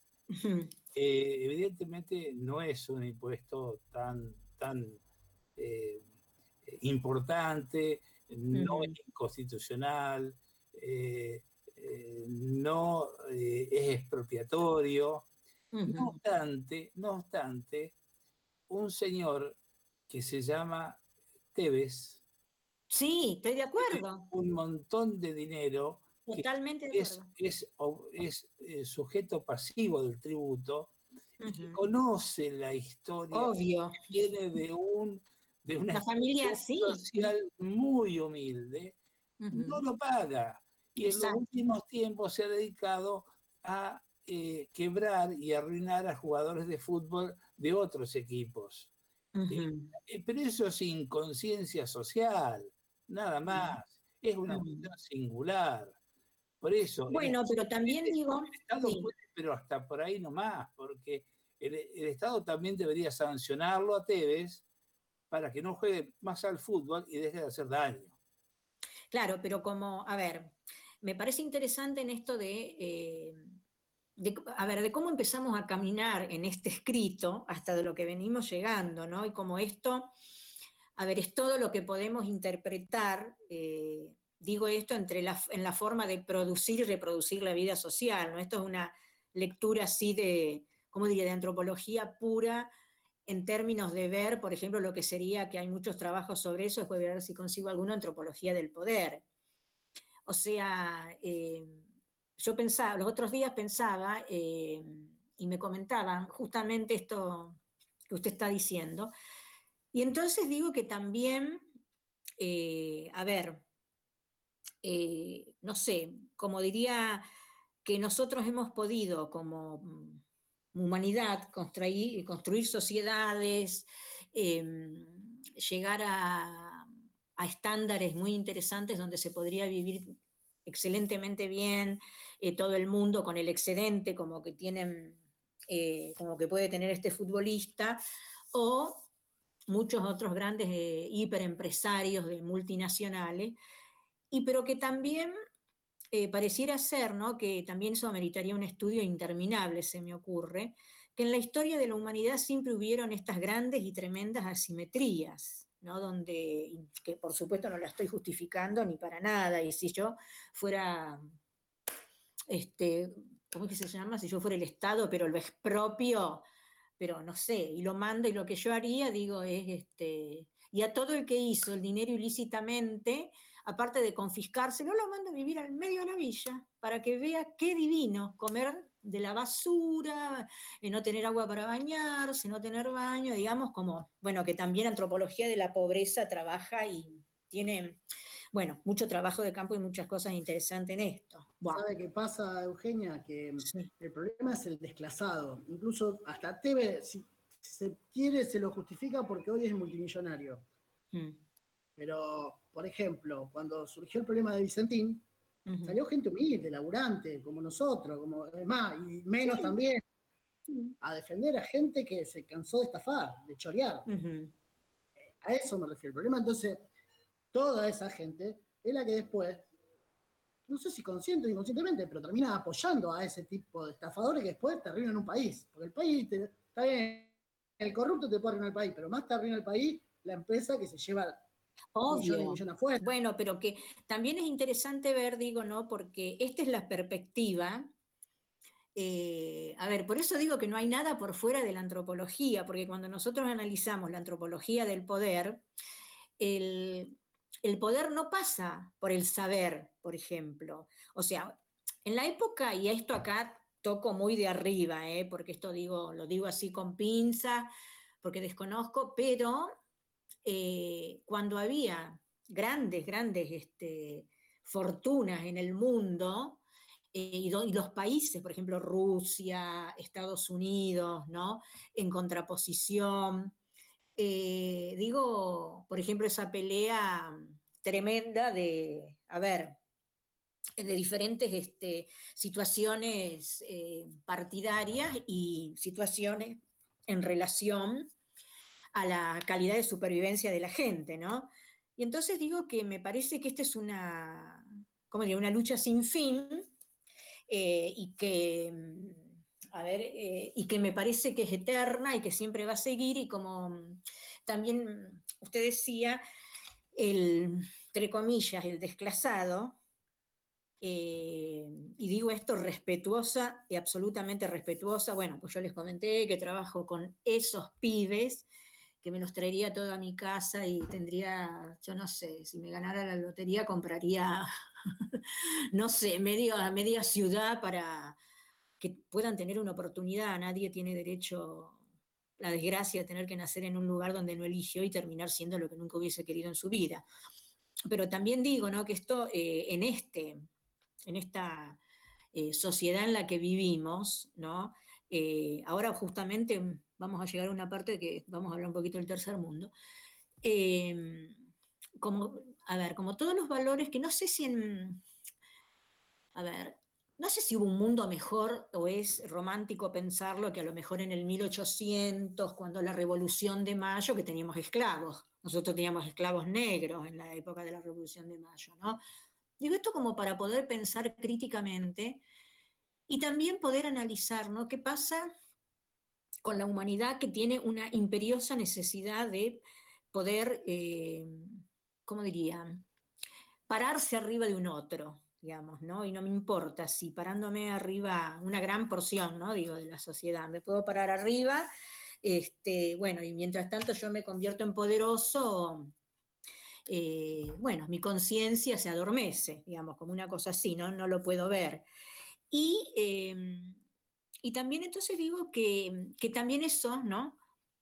Eh, justamente esto que decíamos que a partir de los 60 aparece ese otro, eh, otro cultural, donde aparece la pobreza, eh, bueno, que también coincidió con los procesos de descolonización, ¿no? Ahí terminaron, me parece, los procesos de descolonización. Bueno, entonces me parece que también este mundo más que nunca se convirtió en un mundo, a ver, más este eh, con muchísima más inequidad. Y, y me parece que, mm, no, no, quiero ser trágica en esto, pero me parece que los 70, ¿no?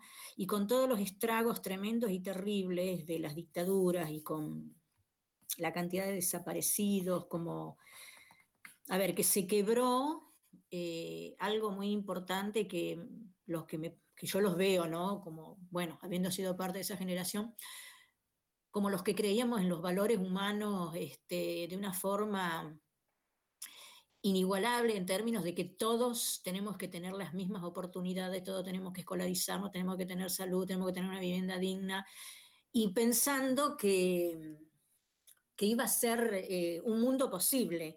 Y me acuerdo, bueno, yo siempre milité en la izquierda, bueno, milito en el frente de izquierda, fui, candidata, y pero, pero también fue una época, digo, ¿no? Que yo veo a la luz de esta mirada, ¿no? Que digo que nunca puedo dejar de interpretar, ¿no? Que siempre me sale la antropóloga.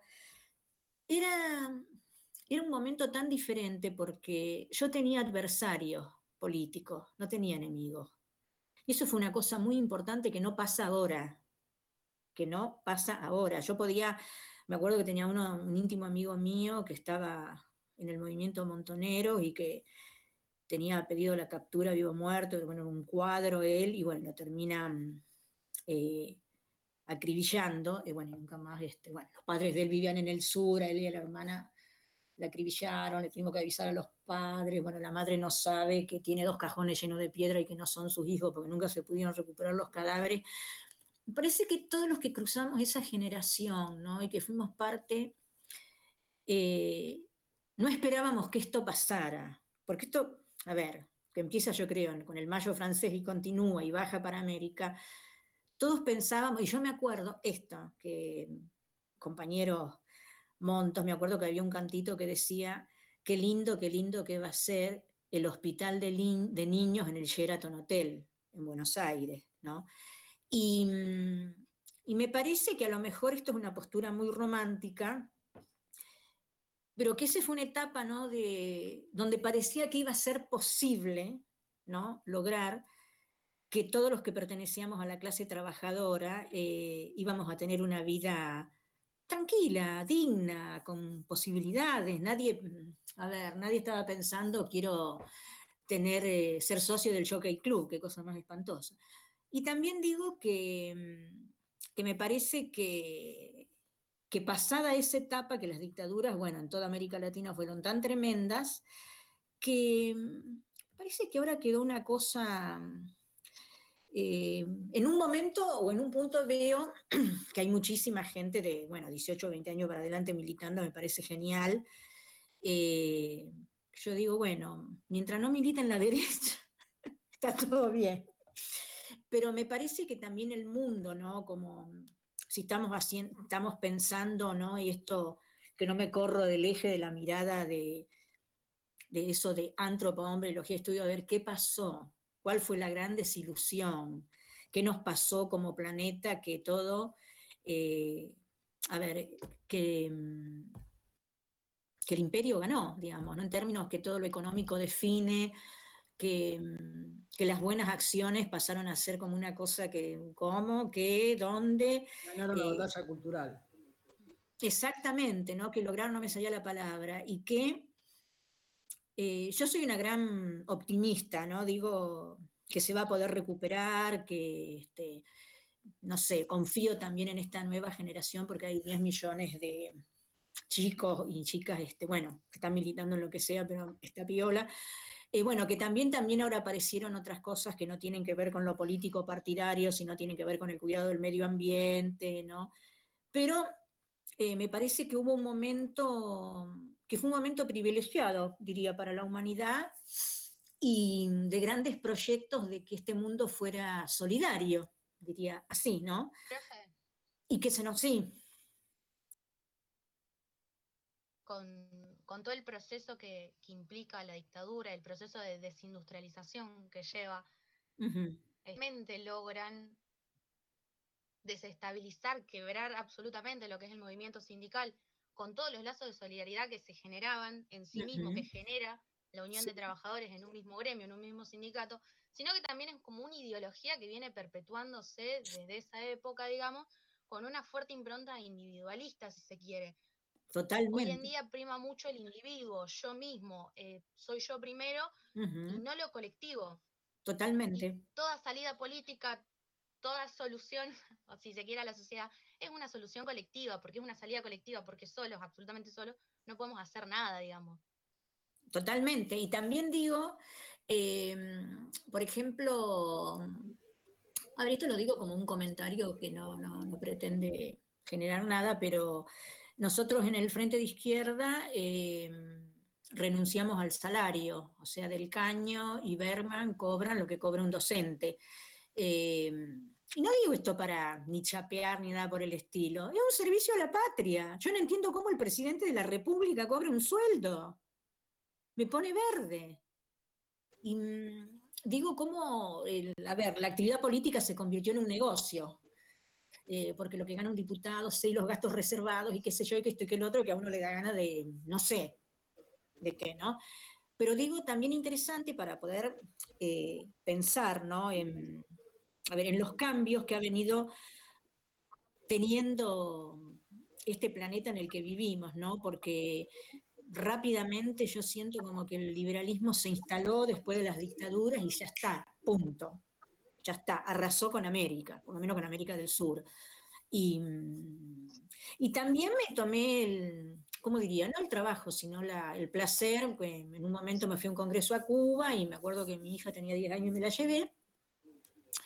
Y la verdad que, este, bueno, allá una amiga mía eh, me conectó con una abogada que era viuda de uno de los héroes de la revolución, Maura, sin, a ver, viuda de los héroes de la revolución, viviendo en un departamento como estilo de los Fonavis que hay acá, pero muy lindo, sin ninguna cuestión especial, laburando ella como siempre, ¿no? Digamos, y entonces, me parece que, eh, bueno, que esa fue una impronta muy fuerte de querer una América libre, ¿no? Más allá de un mundo libre, y que lamentablemente hoy está lleno de un discurso vacío, eh, un discurso de papelito, de pancarta, de salvo a la calle, y que los va, como decía, los valores humanos, pero desaparecieron total y absolutamente, digamos, esa cosa de la solidaridad, ¿no? del poder. Bueno, esto que pasa ahora. ¿Sabe qué pasa? Que así como decía Flor antes, por ahí hoy la, batalla es individual. Y mm. la batalla individual hace de que unos luchen por la igualdad de género, otros luchen por el feminismo, otro, y entonces ¿qué lograron? Ese es lo brillante que es el capitalismo. Dividieron todo el campo popular. Todo el campo popular. Entonces vamos todos cada uno por nuestro lado. Y seguimos siendo mayoría, pero estamos todos divididos exactamente, estoy de acuerdo. Estoy de acuerdo y aparte, em, que es muy interesante también, eh, yo ya, mientras hablo con ustedes, estoy anotando, porque ya estoy pensando en el trabajo que van a tener que hacer para probar. No, porque me encanta, em, porque a ver, en general a veces no se dan esta cuestión de empatía, ¿no? Así de que uno puede, eh, digamos, estar me encanta porque puedo ir llevando todo lo que significa, sin corrernos del tema de lo que estamos hablando, de lo que es la antropología, y poder analizar, ¿no? Y me parece muy interesante que a lo mejor se pueda hacer un trabajo teniendo como una mirada no histórica, pero retrospectiva y con la opinión de ustedes hoy, ¿no? Como ven esta realidad sociocultural hoy, ¿no? Esto que vos decís me parece muy certero de que cada uno quiere su reinado, yo quiero mi silloncito de oro porque pertenezco al grupo de los que tienen la oreja partida y no me junto con los que tienen dos orejas. Y porque, bueno, y aparte, y sobre todo estoy, no me gusta nada esto del movimiento feminista, más allá, a ver, en términos de que, por supuesto que estoy total y absolutamente de acuerdo, eh, a ver, con el lugar de las mujeres, y bueno, no hay nada, y por otro lado, eh, mi viejo que era un gitano andaluz, que mm, el lugar de la mujer en la colectividad, increíble. Yo me crié totalmente empoderada. ¿no? Mi viejo me decía, una mujer sagrada, no se la toca ni con el pétalo de una rosa. Eh, yo me crié con una cosa así de que era, no sé, la dueña del planeta, ¿no? Como una cosa de mucho Y mi viejo decía, y ustedes las mujeres son la reserva de la especie. El día que no pongan más el vientre, si no inventaron nada, se acaba la especie. Y ese es el poder. Y mi vieja le decía, no le digas, va a ser una loca. Bueno, no importa. Pero digo, a ver, como cosas que se fueron perdiendo. A mí, mm, cuando yo siento, por ejemplo, que el movimiento feminista en algunos momentos disputa un lugar con los hombres, no me interesa. A ver, no hay nada que probar. ¿Qué tenemos que probar? O sea, yo bueno, creo que cualquier mujer puede ser astronauta, no sé, minera, lo que quiera, pero no en una situación de competencia. Digo, ¿no? Un poco arrimando esto que, decías vos, no es el versus, es a ver, veamos cómo nos ponemos de acuerdo, ¿no? Eh, a ver, veamos qué queremos cada uno del otro. Cambiamos, cambiamos el O por la I. ¿Cómo? Cambiamos la O por la I. No es el varón, la mujer, sino es el varón y la mujer. O la mujer y el varón. Sí, sí. Y nos complementamos. Por supuesto, si no, no hay humanidad. Y también eh, otra cosa que a mí, mm, este, a ver, eh, para nada en términos de, de pacatería, de ay, porque las mujeres tienen, tenemos que aparecer siempre el bicho del espectáculo, desnuda. ¿Qué es eso? A ver, quiero ver hombres que aparezcan desnuda en, una, en un festival de no sé qué cosa. Entonces digo, como esa cosa que, por un lado, eh, mucho movimiento y por otro lado, a ver, ¿qué me agrego que me quita a mí que yo esté semidesnuda frente a alguien? A ver, ¿qué, eso es lo que me da un lugar? Yo a veces miro, eh, en general los viernes, que por ahí tengo tiempo, hago un, ¿cómo es que se llama? Ay, ¿cómo se hace cuando uno va cambiando de canales? Tú, tú, tú, tú, tú. Ay, eso tiene un nombre. No, no, ya tengo como 980 mil fotos de que cualquier programa empieza con una mujer que le falta, no sé, el corpiño, los calzones. ¿Qué es eso? A ver, ¿qué pasa? No, no, entiendo, no entiendo eso, ¿no? no mm, A ver, ya a esta altura del partido no me da la cabeza.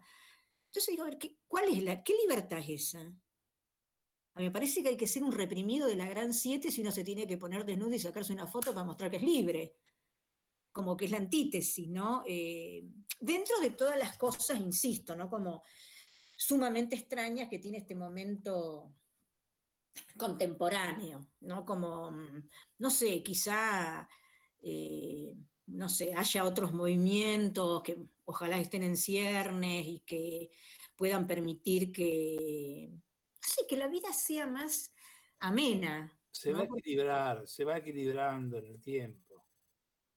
Sí, yo, pero yo siento que este es un momento, más allá de lo que nos está pasando como pandemia, de mucho sufrimiento en la humanidad, ¿eh? de mucha, eh, a ver, como, como de mucho anhelo y de mucho sufrimiento en términos de que si el, a ver, si, si lo económico se convirtió en un lugar de, de poder y de placer, eh, yo veo que hay muchísima gente que sufre como loca porque, ay, no me puedo ir de vacaciones no sé a dónde, ay, porque... Sí, que, como, a ver, todo lo material en algún momento se puede conseguir, digamos, así, sin omnipotencia, pero ese encuentro con el otro, a ver, nadie sin un otro puede vivir. Eh, hay un, me voy a anotar, porque tengo tantas cosas para subirles. Hay, por ejemplo, una experiencia que se hizo hace 170.000 años, más o menos, donde, que fue una cosa muy, este, bueno, a mí me pareció muy horrible cuando me enteré, que se hizo un experimento donde, bueno, nacieron dos bebés, eh, a un bebé, eh, a los dos bebés los atendieron como corresponde, bien, qué sé yo, la ropita, la esto, la no sé, la mamadera, tu, ta, ta, ta. Bueno, a uno la teta de la madre y a otro la mamadera, ¿no? Empecemos por ahí. Y eh, a uno, ¿no? a uno de los dos bebés, cuando lo vestían, eh, no lo hablaban, no le decían nada, no lo acariciaban, ¿no? Como si fuera, no sé, un muñeco. Y al otro bebé sí, con todos los mimos, esto lo otro. Y el bebé, que nadie lo acariciaba ni nada, se enfermó. Y entonces de ahí se empezó a trabajar sobre la idea de la hospitalitis, ¿no? Que lo único que determina la supervivencia de los seres humanos es el amor, entre uno, el amor de una madre por los hijos, el amor humano, el amor entre una pareja, sea de hombre con hombre, mujer con mujer o mujer con hombre, como decía Platón. Y a mí me parece que, mm, a ver, que también en este momento, perdón, la sociedad está muy em, desorganizada en términos, o desacostumbrada a eso, que tiene que ver con el contacto con el otro, con el afecto, ¿no? No sé, a lo mejor uno está pesadumbrado por algo y viene un amigo y dice, bueno, no, no te preocupes, pará, ya va a pasar, te ayudamos y uno siente un bálsamo, ¿no? Y me parece que también esa es una, ¿cómo diría?, una conquista de este sistema capitalista de donde estoy solo yo. Y el, lo humano, el sentimiento, el lugar para el otro, eh, no existe, digamos, como que esto que decíamos recién, no estoy en lo que es este la competencia, ¿no? Y, este, y punto. Bueno, estamos por ahí. Todavía nos queda tiempo para seguir leyendo un ratito más. ¿Están cansados? ¿Se fueron todos? Estamos acá, un poquito cansados, pero sí. Un poquito, yo que estoy, que estoy hace dos horas que estoy hablando, pero ¿qué es esto? Un poquitito más quiero leerles para, mm, justamente porque empezábamos acá a hablar del tercer mundo y un poquitito más. Y, mm, después, eh, porque justamente quería hacer esto, em, esto de una lectura comentada, porque no me gusta, no, soy del estilo de que doy un texto y que le cuento yo, les cuento yo como no, me interesa que todos vayamos este, involucrándonos, si no me parece que es un aburrimiento para usted y para mí me parece que pedagógicamente no sirve, así que, bueno, a ver. Eh, bueno, acá dice la producción antropológica de los años 60, eso ya lo leímos, me parece. Ah, no. Acá dice, como ciencia, a ver, vuelvo acá para atrás. Dice, pero si nos atenemos a la producción antropológica anterior a los años 60, apreciamos que la antropología ha ido configurándose como la especialidad a partir de conceptos que focalizaron la diferenciación del otro cultural. Ese fue el eje, ¿no? A ver, esa construcción del otro cultural. ¿Quién es ese otro cultural? Entonces dice, la antropología aporta como producto básico de su praxis para gran parte de los antropólogos y antropólogas contemporáneos el descubrimiento y la objetivación del otro cultural. El punto de partida es una práctica científica que ha encontrado en las sociedades exteriores a la sociedad occidental su terreno de aplicación. Sociedades sometidas a presiones externas y a las más activas fuerzas de cambio. Como ciencia específica, la antropología social, eh, cultural y etnológica aparece recortando un sector particular, el de grupos étnicos y socioculturales. A esto quería llegar. No europeo y ulteriormente no desarrollados. Es decir, el sector de la humanidad que a partir de la Segunda Guerra Mundial se conoce con el nombre de países subdesarrollados o tercer mundo. Ese es el eje que muy fuertemente, todavía ese es uno de los ejes que tiene la antropología, ¿no? De la construcción de ese otro diferente, que es lo que veníamos hablando, el negrito de la esquina, el pibe que abre puertas, ¿no? Ese otro. Bueno, en tanto la sociología recortaba a su vez en esta división internacional del trabajo intelectual a los países desarrollados. Nosotros no, trabajábamos con el subdesarrollo. Bueno, el proceso histórico social mundial que conducirá a 1945 al surgimiento de las nacionalidades y parcial ruptura de los imperios coloniales, así como al acceso de dichos países a un nuevo tipo de comunicación, sino de distribución internacional que los conformará como nacionalidades complejas. Fíjense ustedes que en el 1945 terminaron el, termina, va terminando el proceso de descolonización en el mundo, ¿no?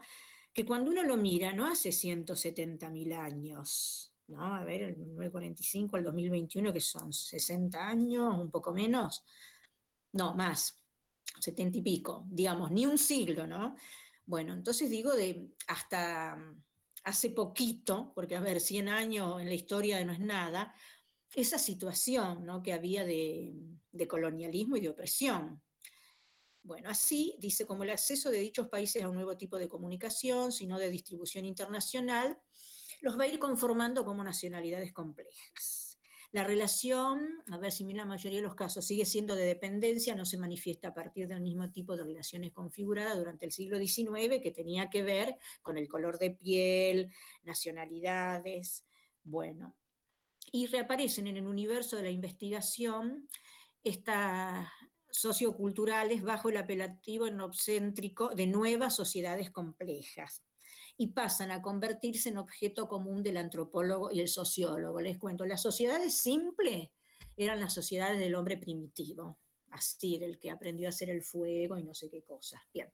Y las sociedades complejas son estas en las que vivimos contemporáneamente, ¿no? donde, dada la, valga la redundancia, la complejidad del mismo ser y hacer en la vida, las vuelve cotidiana, ¿no? Para, eh, donde tenemos para ver antropología del trabajo, de la religión, de la salud, de las nacionalidades, ¿no? Eh, bueno, de todo, eh, de la alimentación, de las enfermedades, de las formas de matrimoniación, o sea, no hay nada que quede por fuera del análisis, ¿no? Entonces dice, bueno, esto de, o el apelativo no céntrico, nuevas sociedades complejas, y pasan a convertirse en el objeto común del antropólogo y del sociólogo.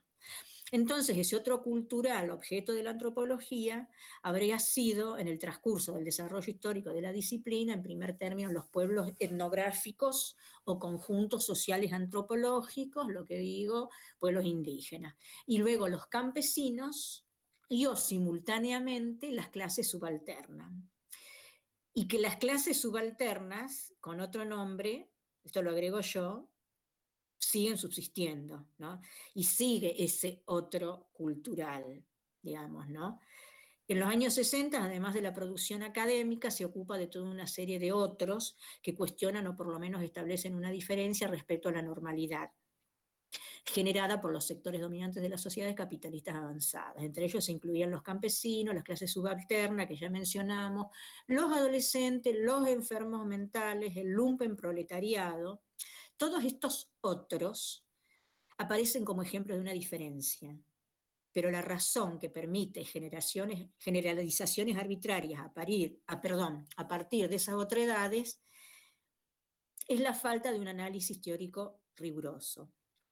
Esas otredades poseen diferencias de signo, perdón, me perdí, de signo, mm, de signo distinto. Lo único que tienen en común es la afirmación de la diferencia. La, la diferencia en sí, el hecho de ser diferente, no puede ser establecido como un valor, puesto que la diferencia como la no diferencia ha servido y puede servir como mecanismo de dominación. En términos, o sea, la diferencia de color determinó que los negros este, tenían que ser colonizados, por ejemplo por ejemplo, eso lo agrego yo. Eh, a ver, en términos abstractos y no contextualizado, puede afirmarse el derecho a la diferencia, pero la diferencia ha servido en sociedades históricamente determinadas para acrecentar determinadas expresiones de dominio colonial. Falta poquito. ¿eh? En la actualidad, el campo de estudio de la antropología es la sociedad en su conjunto, como compartiendo como antropología la social la especificidad con la sociología. De lo que con la sociología nos separan son diferencias epistemológicas y la forma de construir un objeto de estudio. ¿no? O sea, nosotros vamos al terreno y la sociología eh, a ver, nosotros estamos en el lugar, hacemos entrevistas, eh, esto de que estaba con los pibes presos, la sociología se maneja con técnicas eh, más duras, con encuestas, entrevistas este, no dirigidas, digamos, no presenciales. En nosotros estamos ahí en una cosa tet a tet. Bueno, y dice, bueno, que la sociología, a pesar de sus diferencias epistemológicas, cada vez más comparte nuestras técnicas y métodos. Bueno, y frente a la cual cabría esgrimir los elementos que las diferencian en el momento que se gestaban como ciencia y que constituyeron la sociología, y que eso todavía sigue existiendo, la ciencia del nosotros. A ver, ellos son los que voy a investigar o tasar como nosotros. Y la antropología, la ciencia de los otros. Y eso, de la ciencia de los otros, no significa mirarlos en desmedro, sino significa mirarlo, y esto lo aclaro yo, desde un punto de diferencia, ¿no? De diferencias de forma de ser y de vivir, si es que estamos hablando en ese sentido cultural, ¿no? No estoy pensando en los otros que es el lingera, el pibe que pide, no. Bueno, si ven el punto de Estudiar esas diferencias sería, ¿no? ¿Cómo? Estudiar e investigar esas diferencias.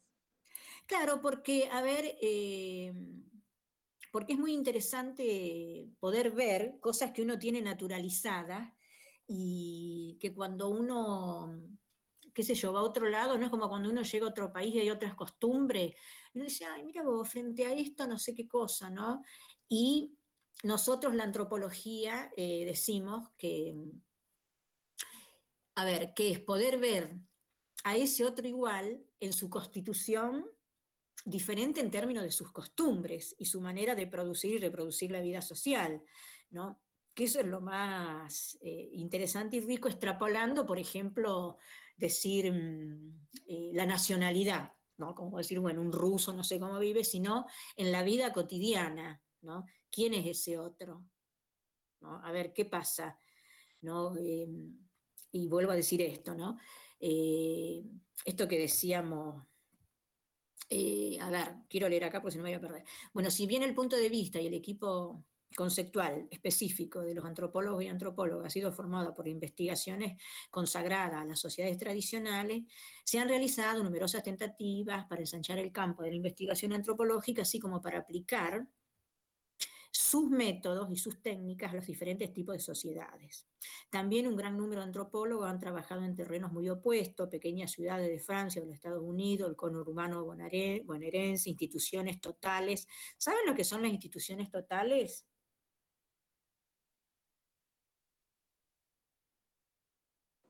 No. No. Los loqueros, los lugares de encierro, esas son las instituciones totales. Hay un, libro de un autor que se llama Goffman, G-O-F-F-M-A-N, que tiene un libro que se llama Instituciones Totales y habla de los lugares de internamiento de los loqueros. Es espantoso, lo tuve que leer para alguna materia, una cosa, el día a día, mm, bueno, horrible esos lugares. Entonces digo, al intervenir en nuevos campos, la antropóloga y antropólogo tienden a recoger los datos que escapan fíjense esto, otro tipo de investigaciones, o bien aislar los significados de conjunto que a veces olvidan las otras ciencias sociales. ¿no? Y esto, a ver, para que se entienda, nosotros estamos, a ver, no estamos partiendo de lo que nosotros creemos que es, sino de lo que es. O sea, cuando, eh, no sé, cuando yo iba al penal y veía cómo comían los pibes, este, yo no, no, a ver, cada lugar tenía una cuestión, no todas las cárceles eran lo mismo. Eh, entonces, eh, digamos, la situación colectiva era el encierro, pero después, eh, qué cosas estaban permitidas o prohibidas tenía que ver, por ejemplo, con cada lugar de encierro. Decir, no, no, no, no, no, nosotros no lo llamamos al guardia porque si está durmiendo en la siesta se calienta, viene y nos pega, bueno, como cosas así en otra institución, no, bueno, sí. Se entiende lo que digo, que no hay una nosotros particularizamos la mirada, eh, no hacemos una cosa, bueno, si todas las cárceles son iguales, bueno, todos los hospitales, no, Y después, bueno, ahí dice, para Raymond Firth, un antropólogo, dice, puede ser clasificado como un sociólogo que se especializa en la observación directa en el terreno, o sea, en el lugar de los hechos, y a pequeña escala, ¿no? Yo estoy viendo cuando esto, cuando iba a la cárcel había, 10 pibes, ponele. Entonces dicen, la observación directa sobre el terreno y la pequeña escala y conservando en cuanto a la sociedad y a la cultura un cuadro conceptual que acentúa la idea de totalidad. Bueno, lo que el antropólogo debe proporcionar es un conocimiento sistemático de una microestructura, por ejemplo, de una organización.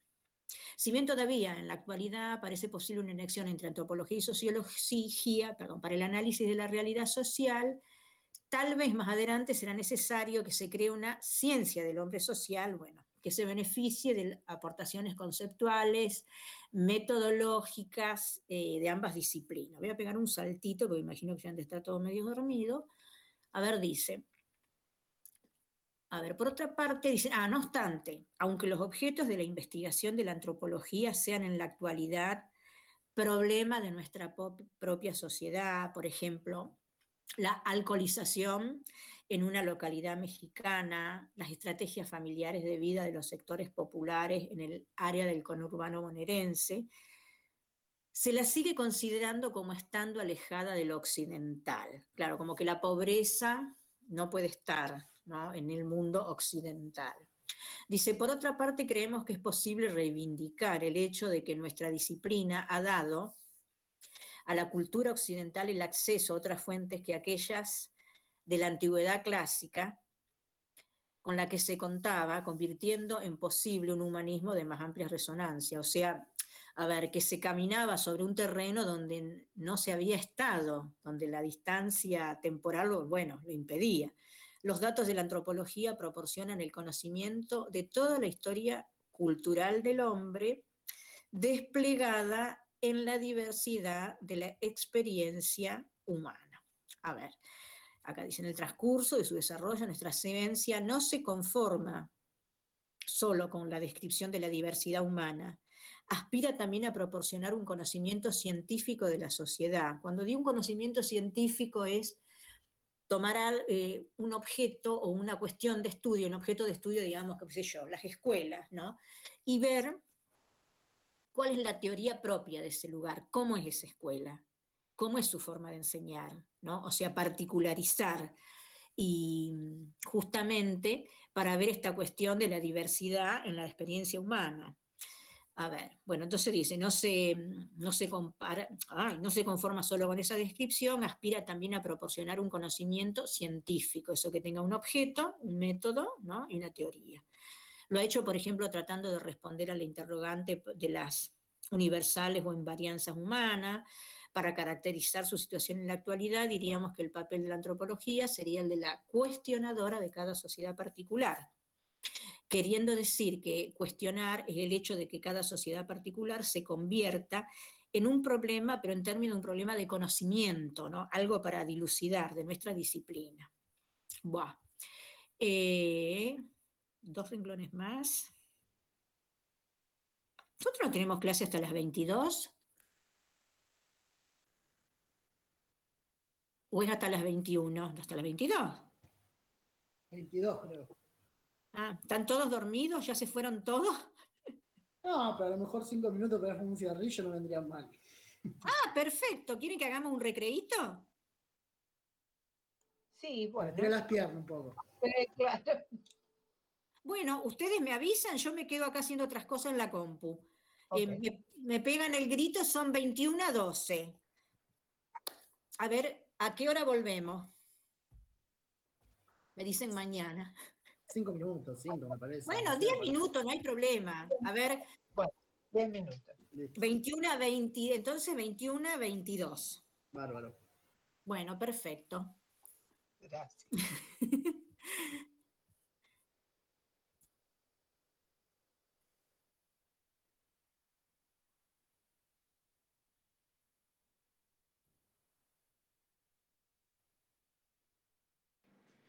Profe, ¿pudo mirar lo que le envía al mail? ¿Qué es lo que usted me había propuesto de hacer? Una, una carta, digamos, de, en base a mi experiencia. Ay, perdón, ¿quién habla? Ela, que le había comentado que vivía en Líbano, que había visto muchas cosas. Eh, Ay, sí. Para. Ay, Leonela, y mira, estuve como loca. Decime qué tenía que hacer yo. Ahora me lo anoto de nuevo. No, usted usted me había dicho que sería bueno que yo realizara alguna, algún texto o alguna narración explicativa de lo que, de lo que fue mi experiencia. Y la verdad que me, interesó y me puse a hacerlo. Es más, le agregué algunas imágenes como para que usted también pueda conocer un poco y se lo envía al mail. Perfecto, todavía no lo abrí, aunque te parezca mentira, al mail, pero lo veo y te digo. Eh, no hay problema. Ay, sí, me va a encantar. ¿Qué me mandaste? ¿Un escrito? ¿Un videíto? Es un Word, un Word escrito, eh, un poco recopilando y tratando de, acotar, porque obviamente explicar dos años de, vivencias creo que es algo muy complicado, pero tratando de hacer un, poco, digamos, de cada cosa y algunas imágenes también. Ay, perfecto. Mira, te pido mil disculpas porque se me súper borró. Ya me lo anoté acá. Ay, ahora no salgo de esta página porque tengo miedo que después no pueda volver a entrar. Pero esta noche lo miro, lo miro y te digo. Fantástico. Gracias. No, por favor.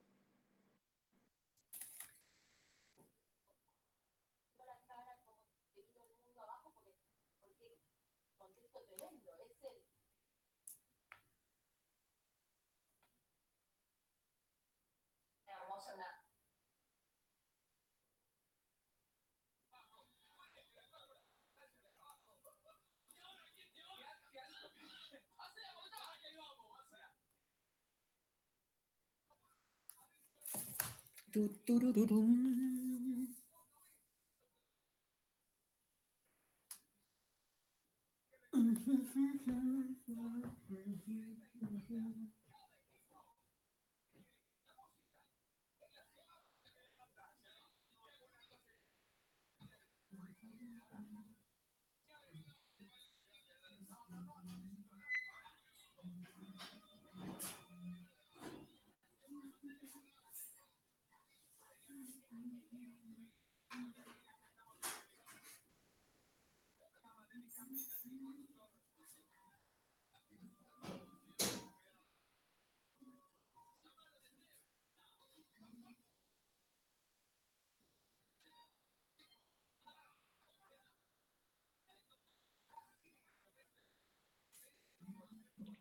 Protams.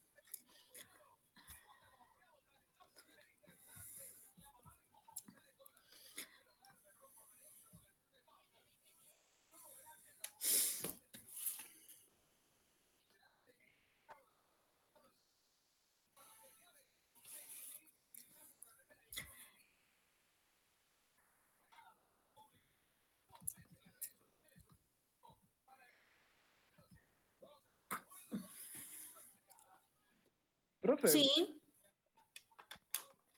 Yo una, una consulta así de la nada. Sí. Porque yo estoy cursando también eh, la residencia en, letras. Ajá. Y estábamos viendo que la cátedra toma la, metodología de la etnografía escolar. Ajá.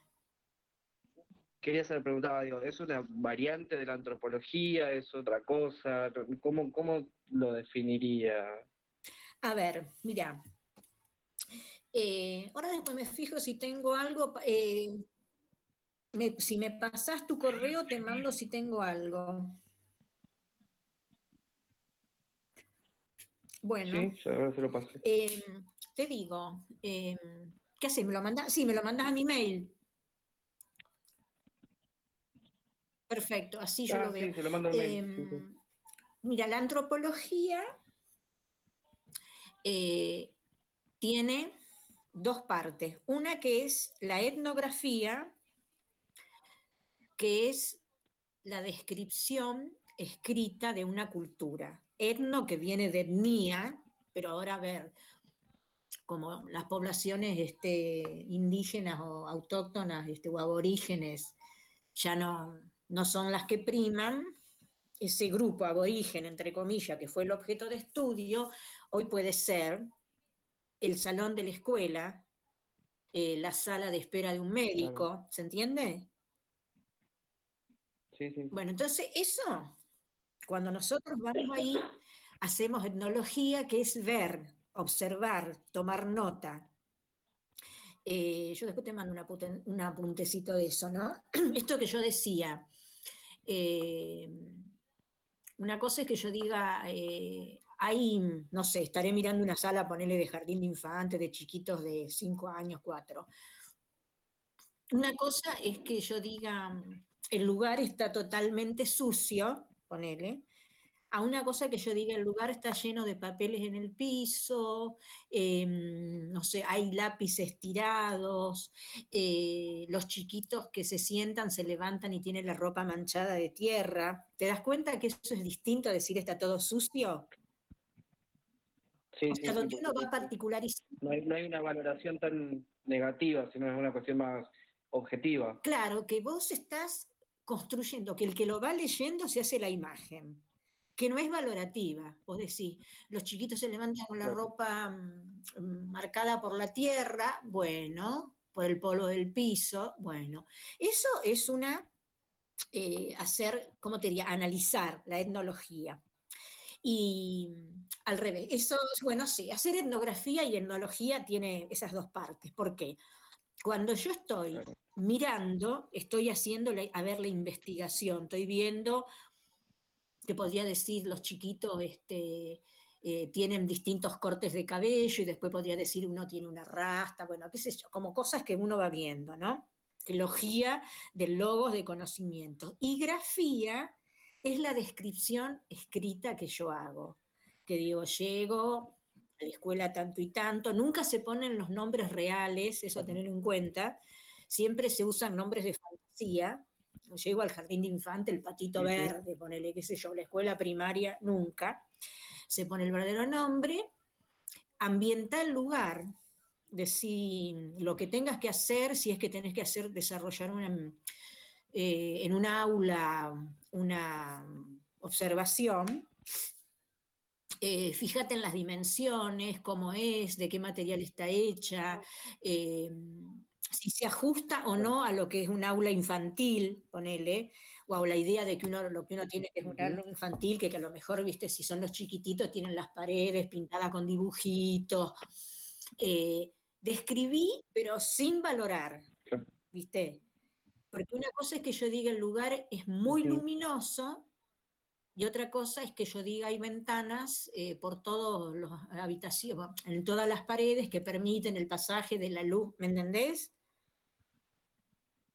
Siempre es sacando la valoración, porque todo tiene... claro, tratando de ser lo más, bueno, tampoco es imposible ser absolutamente objetivo. Pero viste, todos tenemos una idea de limpio, sucio. Entonces, para no tener eso, ¿no? Eh, por ejemplo, eh, yo tengo un capítulo de la tesis, creo que es un capítulo, que lo eh, titulé Y salían ratas de la heladera. ¿Y por qué? Porque en un momento hago una observación, ya no me acuerdo, en alguno de los barrios periféricos y me invitan a una casa a entrar y bueno, yo este, iba, ¿qué te diría? No iba a decir, ay, no. Y este, tenían un cajón de, como de manzanas, ponerle así, con un pedazo de barra de hielo tapado con una bolsa de arpillera. Y entonces ahí tenían leche, queso, y de pronto sale una rata del medio de eso. Y ellos, ¿qué decían? Salió una rata de la heladera.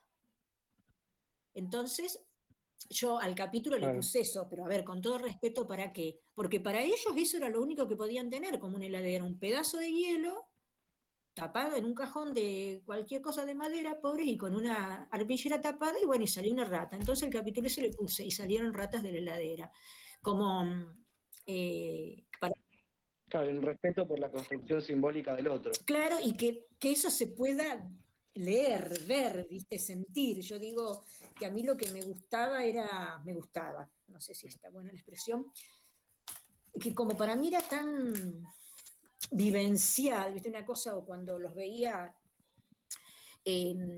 qué sé yo, los pibes detenidos, lastimados, viste. Una cosa es que yo dijera, no se le podía ver los ojos de cómo los tenía, otra cosa es que yo dijera, me enfrento con un joven que ha de tener unos 15 años. Eh, ¿Y ahora quién llama? Espera un minutito. Hola. Amor, sí, Mamuchi está dando clase. Em, bueno, no, 22 hablamos, ¿crees? Bueno, cielo, bueno, después hablamos. Un besito. Chau, chau. Em, entonces yo lo que hacía era una descripción de lo que estaba viendo, sin exagerar, ¿no? Aparece un joven que tiene un ojo cerrado, em, pareciera ser que es por un golpe, el otro ojo amoratado, tiene, no sé, ponerle un corte en la mejilla, y yo no, no decía, es un pobre pibe maltratado que lo reventaron a trompada, no, yo describía lo que veía. O sea que eso es, es interesante porque uno después vos sabés que te queda esa, ¿cómo te diría? Ese tic que, claro, yo ahora cualquier cosa que veo, eh, ¿cómo te diría? Estoy viendo como la superficie, no estoy diciendo lo que yo creo que es, ¿no? Como una mirada rara, pero que permite también una cuestión así de, mucho respeto para con el informante, digamos, ¿no? Como una cosa así. Y así que vos tenés que hacer, ¿cómo se llama la materia? La residencia, la formación docente. ¿Y qué necesitas? ¿Un tutor? No, ah, no, eh, todavía no, porque yo tengo que hacer em, observaciones y después la práctica docente eh, a nivel universitario y a nivel secundario. Ajá, perfecto. Bueno, cualquier cosa que necesite me, avisás porque la verdad que fanática, volvería a ser antropóloga. Genial, sí, a lo mejor la consulto para, el trabajo final, porque es, complejo y, uno, yo vengo del área de las letras y no, nunca hicimos un trabajo etnográfico. Ah, bueno, pero em, bueno, dale, no es, es esto que yo voy contando, ¿eh? no te compliques, yo después te puedo dar bibliografía para que mm, este, fundamentar, o sea, qué es etnografía y qué es etnología, digamos, ¿no? Eh, esto que te estaba explicando, pero me parece muy interesante que le hagan hacer este, este trabajo porque te mm, construye, te construye otra mirada. Vos es que a mí aún en la vida cotidiana, viste que me pasa una cosa que donde, a ver, uno ve donde los otros miran, viste. Yo me doy cuenta que eh, yo veo con, mucha, te queda como, no sé, una amiga mía, vos pues una chusma. No, te queda con una mirada más aguda, ¿no? Donde vos ves y como que relacionás, ¿viste? Una cosa, sí, sí, a mí me quedó esa cosa, ¿no? Como que Claro, ¿viste? Como vos estás mirando y no, pero pará, ¿viste? Esto no es un heladero, un cajón con un pedazo de hielo adentro, ¿no? Como una cosa así. Es muy interesante. ¿Y vos qué hiciste? ¿Letras? Claro, sí. Claro, Qué sí, lindo. yo soy licenciado en letras y ahora estoy terminando ¿Y te gusta escribir? También. ¡Ay, no! No, la verdad que no. Eh, no, ese es un tema común, porque la, la carrera en realidad no está ah. destinada a escritores. Eh, yo hice la orientación, cuando hice la, eh, la licenciatura, la hice en análisis y crítica literaria. ¡Ay, qué lindo! Sí, no, a mí me, me gusta más el, el, análisis y la crítica que, que la escritura. Sí, no. Ah, pero también análisis y crítica literaria es hermoso. Hermoso. Sí, ahí, ahí me gusta mucho. ¿Y qué tipo de literatura te gustaba? Y yo trabajo, bueno, como gusto particular la literatura fantástica, me parece súper interesante, pero por ejemplo yo mi, mi tesina la hice sobre la escritura política, sobre la poesía política. ¡Ay, qué lindo! Entonces tomé, eh, tomé, bueno, tomé de los años 60 en Estados Unidos y trabajé la concepción de los paraísos artificiales como proyecto político. ¡Ah, qué interesante! Muy bien. Sí, fue un lindo trabajo. Ay, sí, me imagino que sí. ¿Quién te la dirigió? Eh, Botero, Ezequiel Botero, que es el, en realidad fue un problema porque él es profesor de, literatura inglesa. Ah. No, no, de, letras. Ah, mira, eh, pero no, en nuestra carrera no, no existe literatura norteamericana. Entonces yo tuve, si bien él me dirigió, la mayoría de mi investigación la hice solo, digamos. Ah, ah, ah, mira vos, che, pero qué interesante tu trabajo. ¿Y presentate alguna...? Sí, que la verdad que ¿Cómo? Decime, no te escuché, perdón. No, digo que la verdad que sí, fue un, fue un lindo trabajo. Y bueno, pero escuchame una cosa, fíjate si hay algún concurso donde lo puedas presentar. Mm, sí, nunca se me había Claro, porque para que esa obra circule, viste, que no esté ahí durmiendo el sueño de lo justo porque uno por ahí no... Sí, no, porque están en, están en las bibliotecas, pero, sí, pero sobre todo la mía, que es literatura norteamericana, que no, no, no, no existe en nuestra carrera, no, no es de consulta común. Claro, y fíjate si hay alguna página de Facebook que se ocupe de justamente de ese tipo de literatura y lo subís, porque es interesante. Sí, podría ser. Claro, uno, viste, por ahí no tiene, uno no se imagina esas cosas y bueno, y son, y resultan. Eh, a mí me pasó que mm, el jurado eh, me pidió la publicación de la tesis doctoral. Por supuesto que viste que humanidades, como en cualquier facultad, si vos sos amigo del amigo, eh, por un lado, pero si no sos amigo del amigo, nunca jamás en la vida me la publicaron. Pero viste, como yo... ¿Cómo? No digo que sí, sí, ni, hablar. Eso es, y común a todas las carreras. Espantoso. Entonces, es que me entero, no sé cómo, o alguien me avisa que había un concurso de una institución que se llamaba, que se llama Asociación Civil Amanecer y Abogados por los Pibes en Buenos Aires y que estaban pidiendo trabajos sobre menores de edad encarcelados. Entonces, Pedían, eh, qué sé yo, la tesis tuvo 300, 400 páginas, me parece, y pedían un trabajo de 100 páginas, 150. Así que yo le, eh, le pregunté a un amigo mío que es abogado, che, le digo, mira, yo no tengo la tesis doctoral todavía presentada, porque todavía, va, la presenté, pero todavía no me la evaluaron. Eh, pero quiero hacer esta, quiero participar de esto. Y no, me dice, participa, no hay problema. Primero porque no mandas la tesis porque vas a mandar un libro más chico, vas a hacer una compilación. Bueno, entonces hice la compilación eh, y lo mandé como un ejercicio, así, ¿viste? Sin la más mínima expectativa. Y entonces, eh, como al mes, me llega una carta, un mensaje, no, me había llegado un correo, qué sé yo, de que estaba preseleccionada a nivel nacional. Bueno, ya está, para mí era lo máximo. Y bueno, y al mes siguiente me llega otro correo y yo digo, uy, ¿qué quieren? ¿Viste? y lo abrí como la semana y me había ganado el primer premio, que era la publicación de 100 ejemplares gratis. No, 400 ejemplares gratis.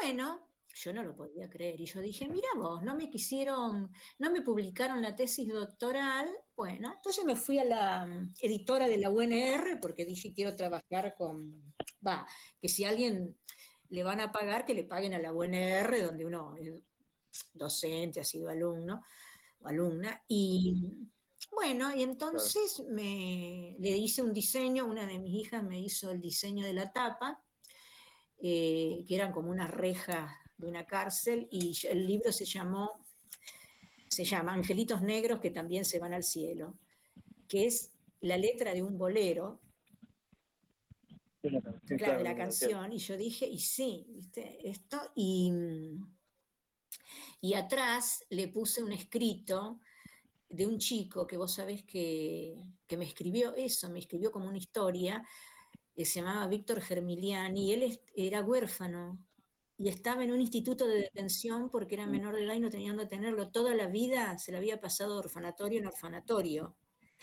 Y mm, se repegó, se repegó conmigo y mm, bueno, venía a mi casa porque yo en ese momento estaba casada y mi ex marido tenía tres nenas y un varón eh, cuando nos casamos. Eh, él tenía un divorcio anterior y se vinieron a vivir con nosotros y que a mí me encantan los chicos, así que yo tuve chocha, así digo que tuve cinco hijos. Sí, la nena, la nena, o la más chica me hizo las tapas del libro porque ella se recibió en arte. Y le dije, ¿me haces las tapas del libro? Y me hizo las tapas del libro. Y una de las hermanas de ella, mi vida que vive en Barcelona, que es corrector editorial, me hizo la corrección. Así que yo chocha compartiendo con los chicos. Y la cuestión que, eh, bueno, Víctor, eh, Héctor, Héctor Germiliani, bueno, entonces Héctor eh, venía a mi casa a comer con los, chicos, te digo, estoy hablando de esto hace 20 años atrás, más o menos, y mm, se quedaba a comer con mi hijo, este, que tenía más o menos la misma edad, 14, 15. Y eh, bueno, en ese interín yo me embarazo y me vino a ver cuando nació mi nena, me trajo un regalo y no vino nunca más. Ay, no sabes ay, me parece que sintió que perdía un lugar, no sé, no sé, yo lo quería, lo busqué, no sé lo que habría llorado, porque era tan bueno, pobrecito, que él lo que le pasó es que lo abandonaron, ¿viste? Y yo, ay, no, no, no, no, no, no sabes, no sabes, pero vino, me trajo un regalo, ¿viste? Como, ay, no. Y nunca más lo encontré, te juro que lo busqué en el Facebook, no, nunca más. Entonces digo como, viste, qué sé yo, esas historias también que pasan, ¿no? Pero bueno, nada, bueno, por eso te digo del tema del, sobre todo del tema del libro, porque yo digo, mira vos, la UNR maravillosa, divina, que no me publica la tesis que...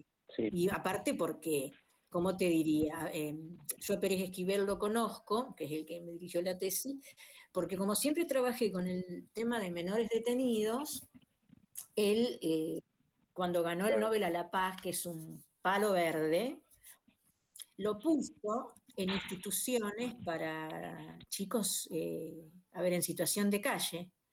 Y entonces tiene una granja en, en una localidad acá cerca, ya me voy a acordar, ¿cómo se llama? De Buenos Aires, que ahí yo cuando me enteré, eh, bueno, de hecho viejo le escribí, no sé si a quién me dio el dato del secretario, no sé, esa cosa que cuando se te cruza algo y lo querés hacer.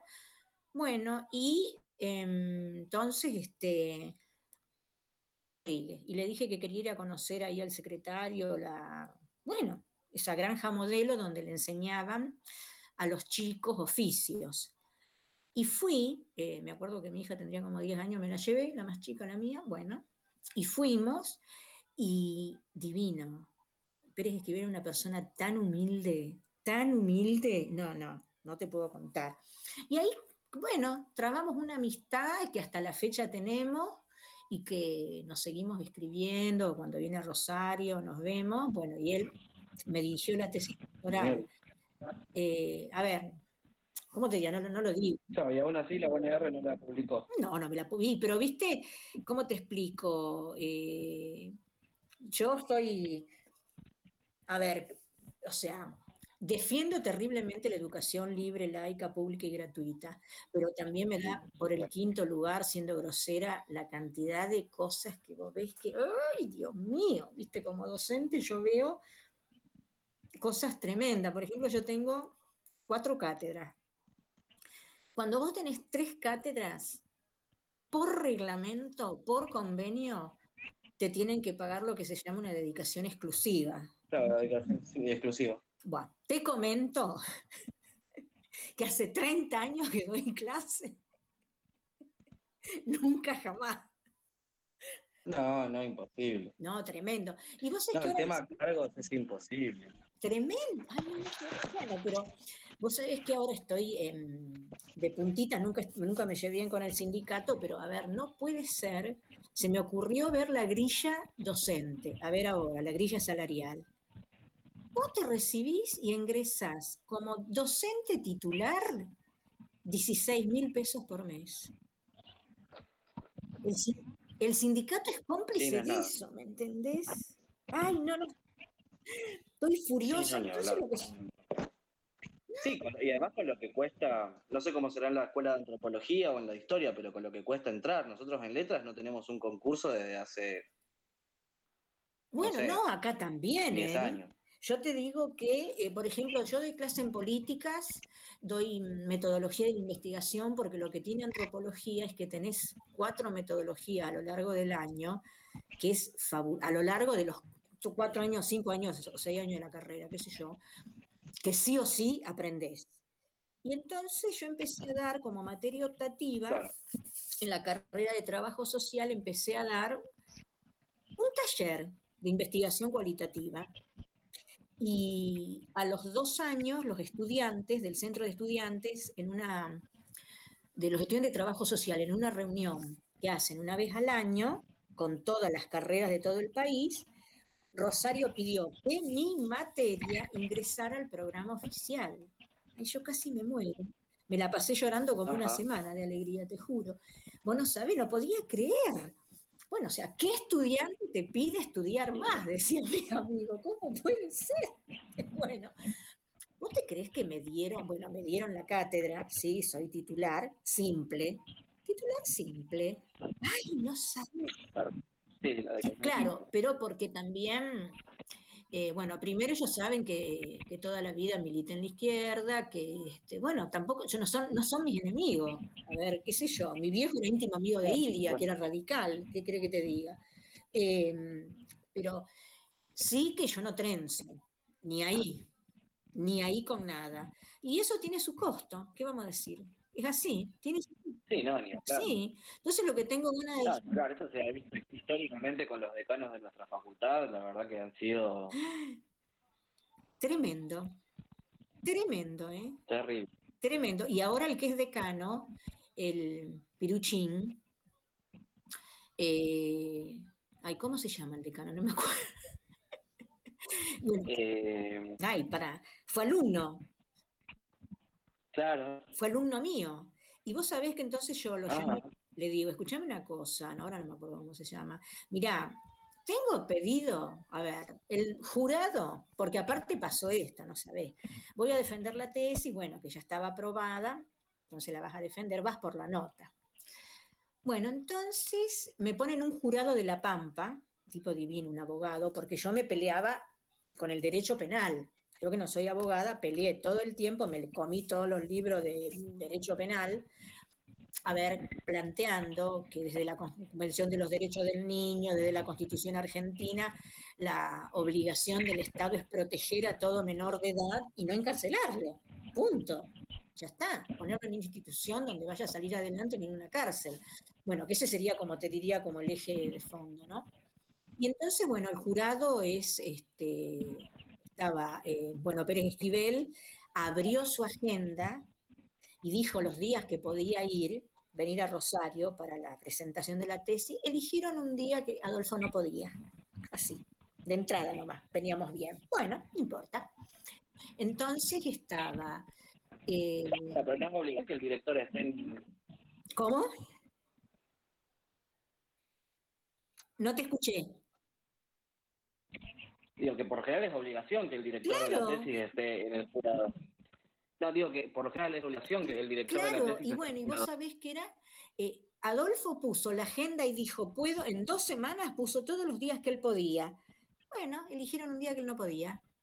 Yo nada, me la comí, eh, bueno, hablé, me parece que en ese momento un amigo mío que es abogado preguntó, averiguó, bueno, para que tuviera legalidad el hecho, porque vos decís, una de esas, fui, rendí, después me dicen que no es legal. Bueno, y entonces, eh, yo lo conozco, no sé si vos lo conocés, Aldo Gimbati, que fue rector de la UNR. Bueno, Aldo, que es un aparato, yo lo... ¿Cómo? No te escuché. Yo cursé la nieta. Ay, no te escucho. Digo que yo crucé letras toda la carrera con la nieta, era muy amigo de la nieta. Ah, mira vos. Hola, ¿se escucha? Sí, vos cursaste toda la carrera, dijiste, con. Claro, era muy amigo de la nieta de Aldo. Ah, bueno, Aldo Gimbati, no, no sabes lo que es, una, un gran amigo se convirtió. Y yo, Bueno, yo hice baile flamenco durante mucho tiempo y después eh, aprendí a bailar tango y me encantó también. Bueno, yo lo conozco algo en una milonga. No, en una, pasa así. Yo empiezo a tomar clases de tango, porque yo sabía bailar así más o menos a mi manera, con una trabajadora social que había sido alumna mía, que después salieron ella con su compañero subcampeones mundiales de tango acá, divino, maravilloso. Entonces voy al estudio de ella a tomar Soledad Cantarini con el Diego Pérez, voy a tomar clase. Y entonces, clases privadas con ellos, porque yo tenía una cosa así de tiempo muy acotado, así que mejor una vez a la semana tenía una hora así. Y entonces iba Aldo. Y Aldo, así como lo ves, eh, estaba tomando clases de tango. Entonces, en un momento, Sole, que íntima amiga de él, que después yo le digo, vos sos una traidora, se mata de risa, me dice, Eugenia, mira, vos sabés que yo viste que viene un señor a tomar clases, pero yo quisiera que baile con vos, que no sos profesora, para que él eh, aprenda más qué había pasado. Aldo le había dicho, presentame esa alumna que tenés. Tremendo. Y eso me enteré después. Entonces, porque yo la verdad que lo, lo retuteo, lo quiero mucho en el aparato. Bueno, y entonces yo empecé a hacerle pata a bailar con él en la clase. Bueno, y entonces, eh, bueno, empezamos a, bueno, bailar juntos. Entonces vos lo tenés que escuchar porque él lo cuenta, un aparato. Entonces un día, él, eh, yo vivía como, no sé, 10 cuadras, 12 de donde estaba el estudio de, de Sole y el marido. Entonces me dice, bueno, te llevo, porque tiene una, no sé, yo no sé nada de autos ni nada, pero tiene como una pick-up grande, qué sé yo. Entonces venía manejando y me pone una mano en la rodilla. pero no sabés. No le puse un bife. Le me parece que se te cayó la mano y se la pongo arriba del volante. Bueno, sí, se reía, pero él, cuenta la anécdota, porque él dice es una araña, no te le puedes acercar, dice de mí. Pero escúchame, Aldo tiene, yo creo que en este momento tiene 90 y, ahí. Bueno, y entonces, sí, un aparato, Aldo. Y siempre anda con alguna novia que tiene como 60 años menos que él, una cosa así, no importa. Bueno, entonces, aún estando Aldo, que era, no sé si vicerrector, una cosa así. Bueno, yo a él no lo quise tocar, no, no quise ir a decirle, che, publíquenme la tesis, pero mm, no me dieron bola y no me la publicaron. Entonces ahora, después de 170 mil años, un amigo mío que es abogado me dice, Eugenia, aunque sea para romper la paciencia, pues no le pone un recurso de amparo. podemos poner un recurso de amparo porque el pedido está eh, y te la tienen que publicar. Ah, y él vino, lo invité a la presentación de la tesis que yo no sabía ni que me iban a pedir la publicación. Y entonces siempre nos reímos porque la presentación fue mi hija, dos íntimas amigas mías, yo no quería nadie más. Y entonces, bueno, tenés media hora para exponer, bueno, yo expuse media hora y este jurado que vino de La Pampa, estaba Aldo, que era buen invitado, que, entonces el jurado eh, la da por aprobada, ¿no? Y el de La Pampa dice, pega en la mesa, así dice, quiero cambiar el dictamen. Ay, yo dije, no, no, no me, ay, no, me la desaprueba. Me, pues que me agarré de la mesa, digo, me desmayo. Quiero pedir la publicación. Le digo, doctor Aguirre, casi me infarto. Bueno, hace 10 años que todavía estoy esperando, y estaba Aldo, y entonces yo le digo, vos sos un traidor, porque no tenés, este, bueno, la puntada sin hilo, no querés quedar mal con nadie, muere de risa, pero bueno, no, no me la publicaron, así nomás. Bueno, y entonces después me gané ese concurso, entonces, este, bueno, me publicaron el libro y bueno, nada, eso, que, bueno, un libro que no se vende, o sea que tiene un sentido así, este... Y sí, viste, yo tampoco... problemática de siempre. Que se, ah, y lo vi en Mercado, se lo regalé a alguien y lo vi en Mercado Libre, viste. Mi libro que se vende. ¿A quién se lo habré regalado? Y lo vi en Mercado Libre. ¿Cómo? que lo Mercado Libre cuando busqué. No. sí, sí, sí. Ay, no me digas. ¿Y qué está Profe, lo están, lo están vendiendo, tenga cuidado. No, pero vos sabés que yo no estoy. No sé a cuánto lo venden. A ver. Me voy a fijar. No, en serio. Creo que ¿Cómo? acaparé la charla, profe.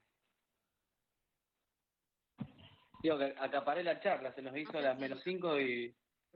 No sé si se ve. No, no, ah, porque no estoy para, no estoy conectada. A ver, espera, a ver. ¡Ahí está! ¡Sí! ¡Qué vergüenza! Vos sabés que. Hay alguien que está comercializando, no sé, acá, dice 890 pesos, algo así. Ah, y encima que lo vendan un poco más caro. Así me dan una comisión. No, porque vos sabés que no, como es un libro que lo gané en una, ¿cómo te diría? Una cuestión de concurso, qué sé yo, no sé, académico, no se vende y a mí no me interesa venderlo tampoco. Digo, no, no estoy, eh, lo vengo regalando a los amigos que tengo, así que bueno, rumbo a la fama, camino del éxito. Así que... Pero eso no sería correcto, o sea, habría que mandarle un email a Mercado Libre un reclamo de los derechos sería, derechos de autor.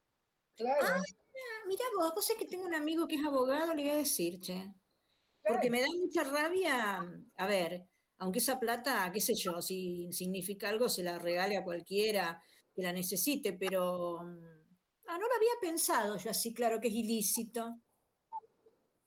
No. No, claro, no se puede. Ah, ¿qué cosa? Ay, bueno, yo siempre colgada de la palmera. Bueno, no importa, que circule. Acá hay un dato que dice que librería El Lugar es la que lo comercializa, de Rosario. Ay, me la tengo que ir a buscar. Ahora me voy a fijar dónde queda. Bueno, cuando pase un poco toda esta pandemia, porque ahora no somos ni la nariz en la calle porque me da pánico, eh, este, voy a ir a ver, librería El Lugar. ¡Qué vergüenza! No se puede ser famoso. Ay, Cristo santo. Ay, Dios mío. Bueno, escúchenme, faltan cuatro minutos para las diez. Digo, eh, bueno, a ver, consigna. Eh, quise leer esto porque me pareció que a lo mejor era denso, eh, va, que, no daba el tiempo para que ustedes hayan hecho las consignas que les mandé. De todas maneras, háganlas, les pido, porque después yo estoy pensando, em, cuando termine el cuatrimestre, que ya cuando acordemos va a terminar, este, bueno, que a lo mejor se pueda hacer una presentación colectiva, que cada uno pueda elegir mm, ¿Hay que leer todo el texto? ¿Quién pregunta eso? ¿Hay que leer todo el texto? Bueno, no sé, después me dirá. Digo, eh, no, el texto de Lichetti entero no. Profe, eso encontré en internet, ¿qué cosa? bueno, después me fijo. Eh, lo que digo es que, eh, que vayamos pensando en cómo les gustaría, a ver, porque a mí lo que me interesa es que esto les sirva. Me parece que el material que seleccioné hoy eh, por lo menos mi intención fue que plantear algo como con claridad, con más claridad, qué hacemos cuando hacemos antropología, digamos, ¿no?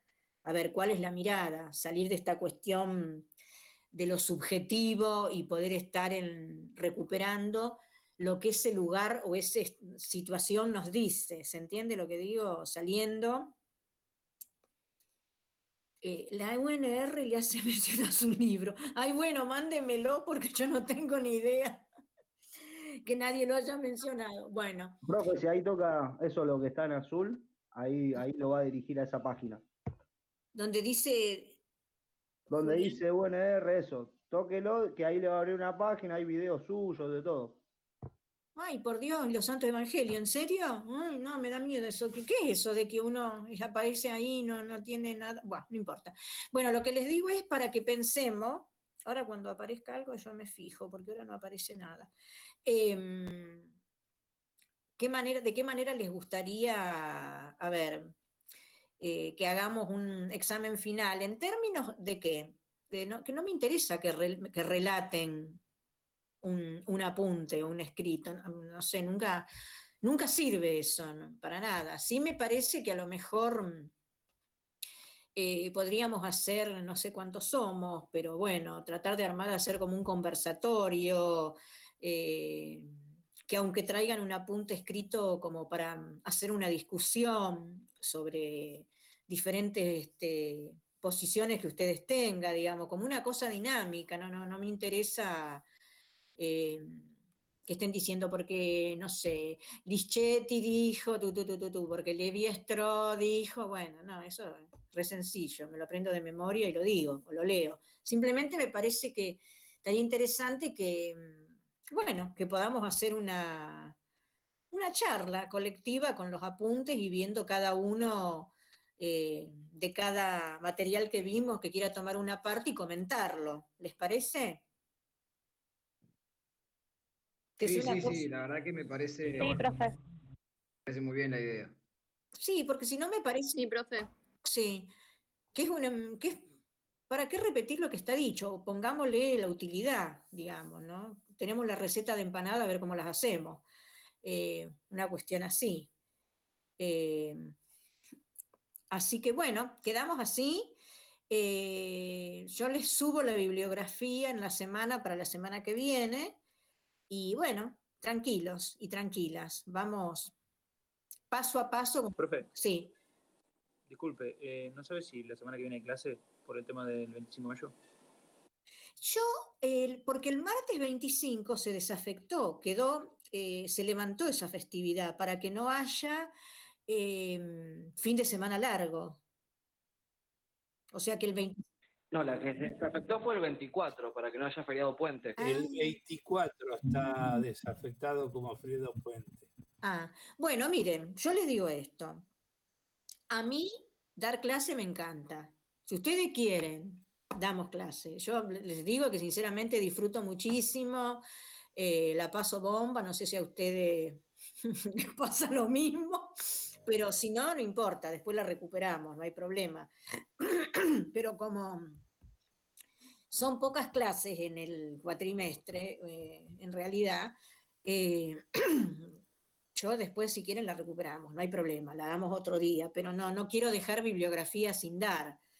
Eh, así que bueno, decidanlo ustedes, ustedes me avisan a mí, me mandan un mensaje. Yo, si quieren dar clases, doy, no tengo problema. No me voy a ningún... Estaría bueno también finalizar este texto que es larguísimo, el de Lichetti. Bueno, pero yo dije que no íbamos a leerlo todo, ¿eh? Claro, pero digo, yo por ejemplo llegué hasta la página 26 y es como que el otro todavía lo tengo ahí como sin leer, así que estaría bueno si también tenemos dudas o cosas que vayan surgiendo para el resto del texto, también usar un poco de la clase siguiente para... Sí. Bueno, bueno, les pongo otro... De todas maneras, yo justamente para no complicarlo, creo que les había puesto, ya ni me acuerdo, hasta la página 11, 12, 18, no me acuerdo hasta qué página le dije que íbamos a leer pero no tengo problema, podemos este, seguir leyendo y incorporo alguna otra bibliografía que también, bueno, que la tengo pensada para, este, para, bueno, para el año académico, ¿sí? Yo a disposición porque sinceramente, eh, bueno, nunca supe que me iba a encantar dar clases y la verdad que me encanta, la paso bomba, es muy interesante, y sobre todo con, con adultos, digamos, ¿no? Este, me parece una cosa así muy interesante, donde sea un intercambio, ahí este, siempre aprendo mucho de ustedes también, así que yo chochísima. Bueno, ahí está mi correo, decidan ustedes, ustedes avisan y yo ahí al pie, ¿sí? ¿Estamos? De acuerdo. Wow. Cuidarse. Muchas gracias. No, nada, cuidarse. Gracias, profe. No asomen la mucho la nariz a la calle, por favor. Chao, nos vemos. Chao, cuídense mucho, ¿eh? Por favor. Chao, chao. Buenas noches. Buenas noches. Gracias.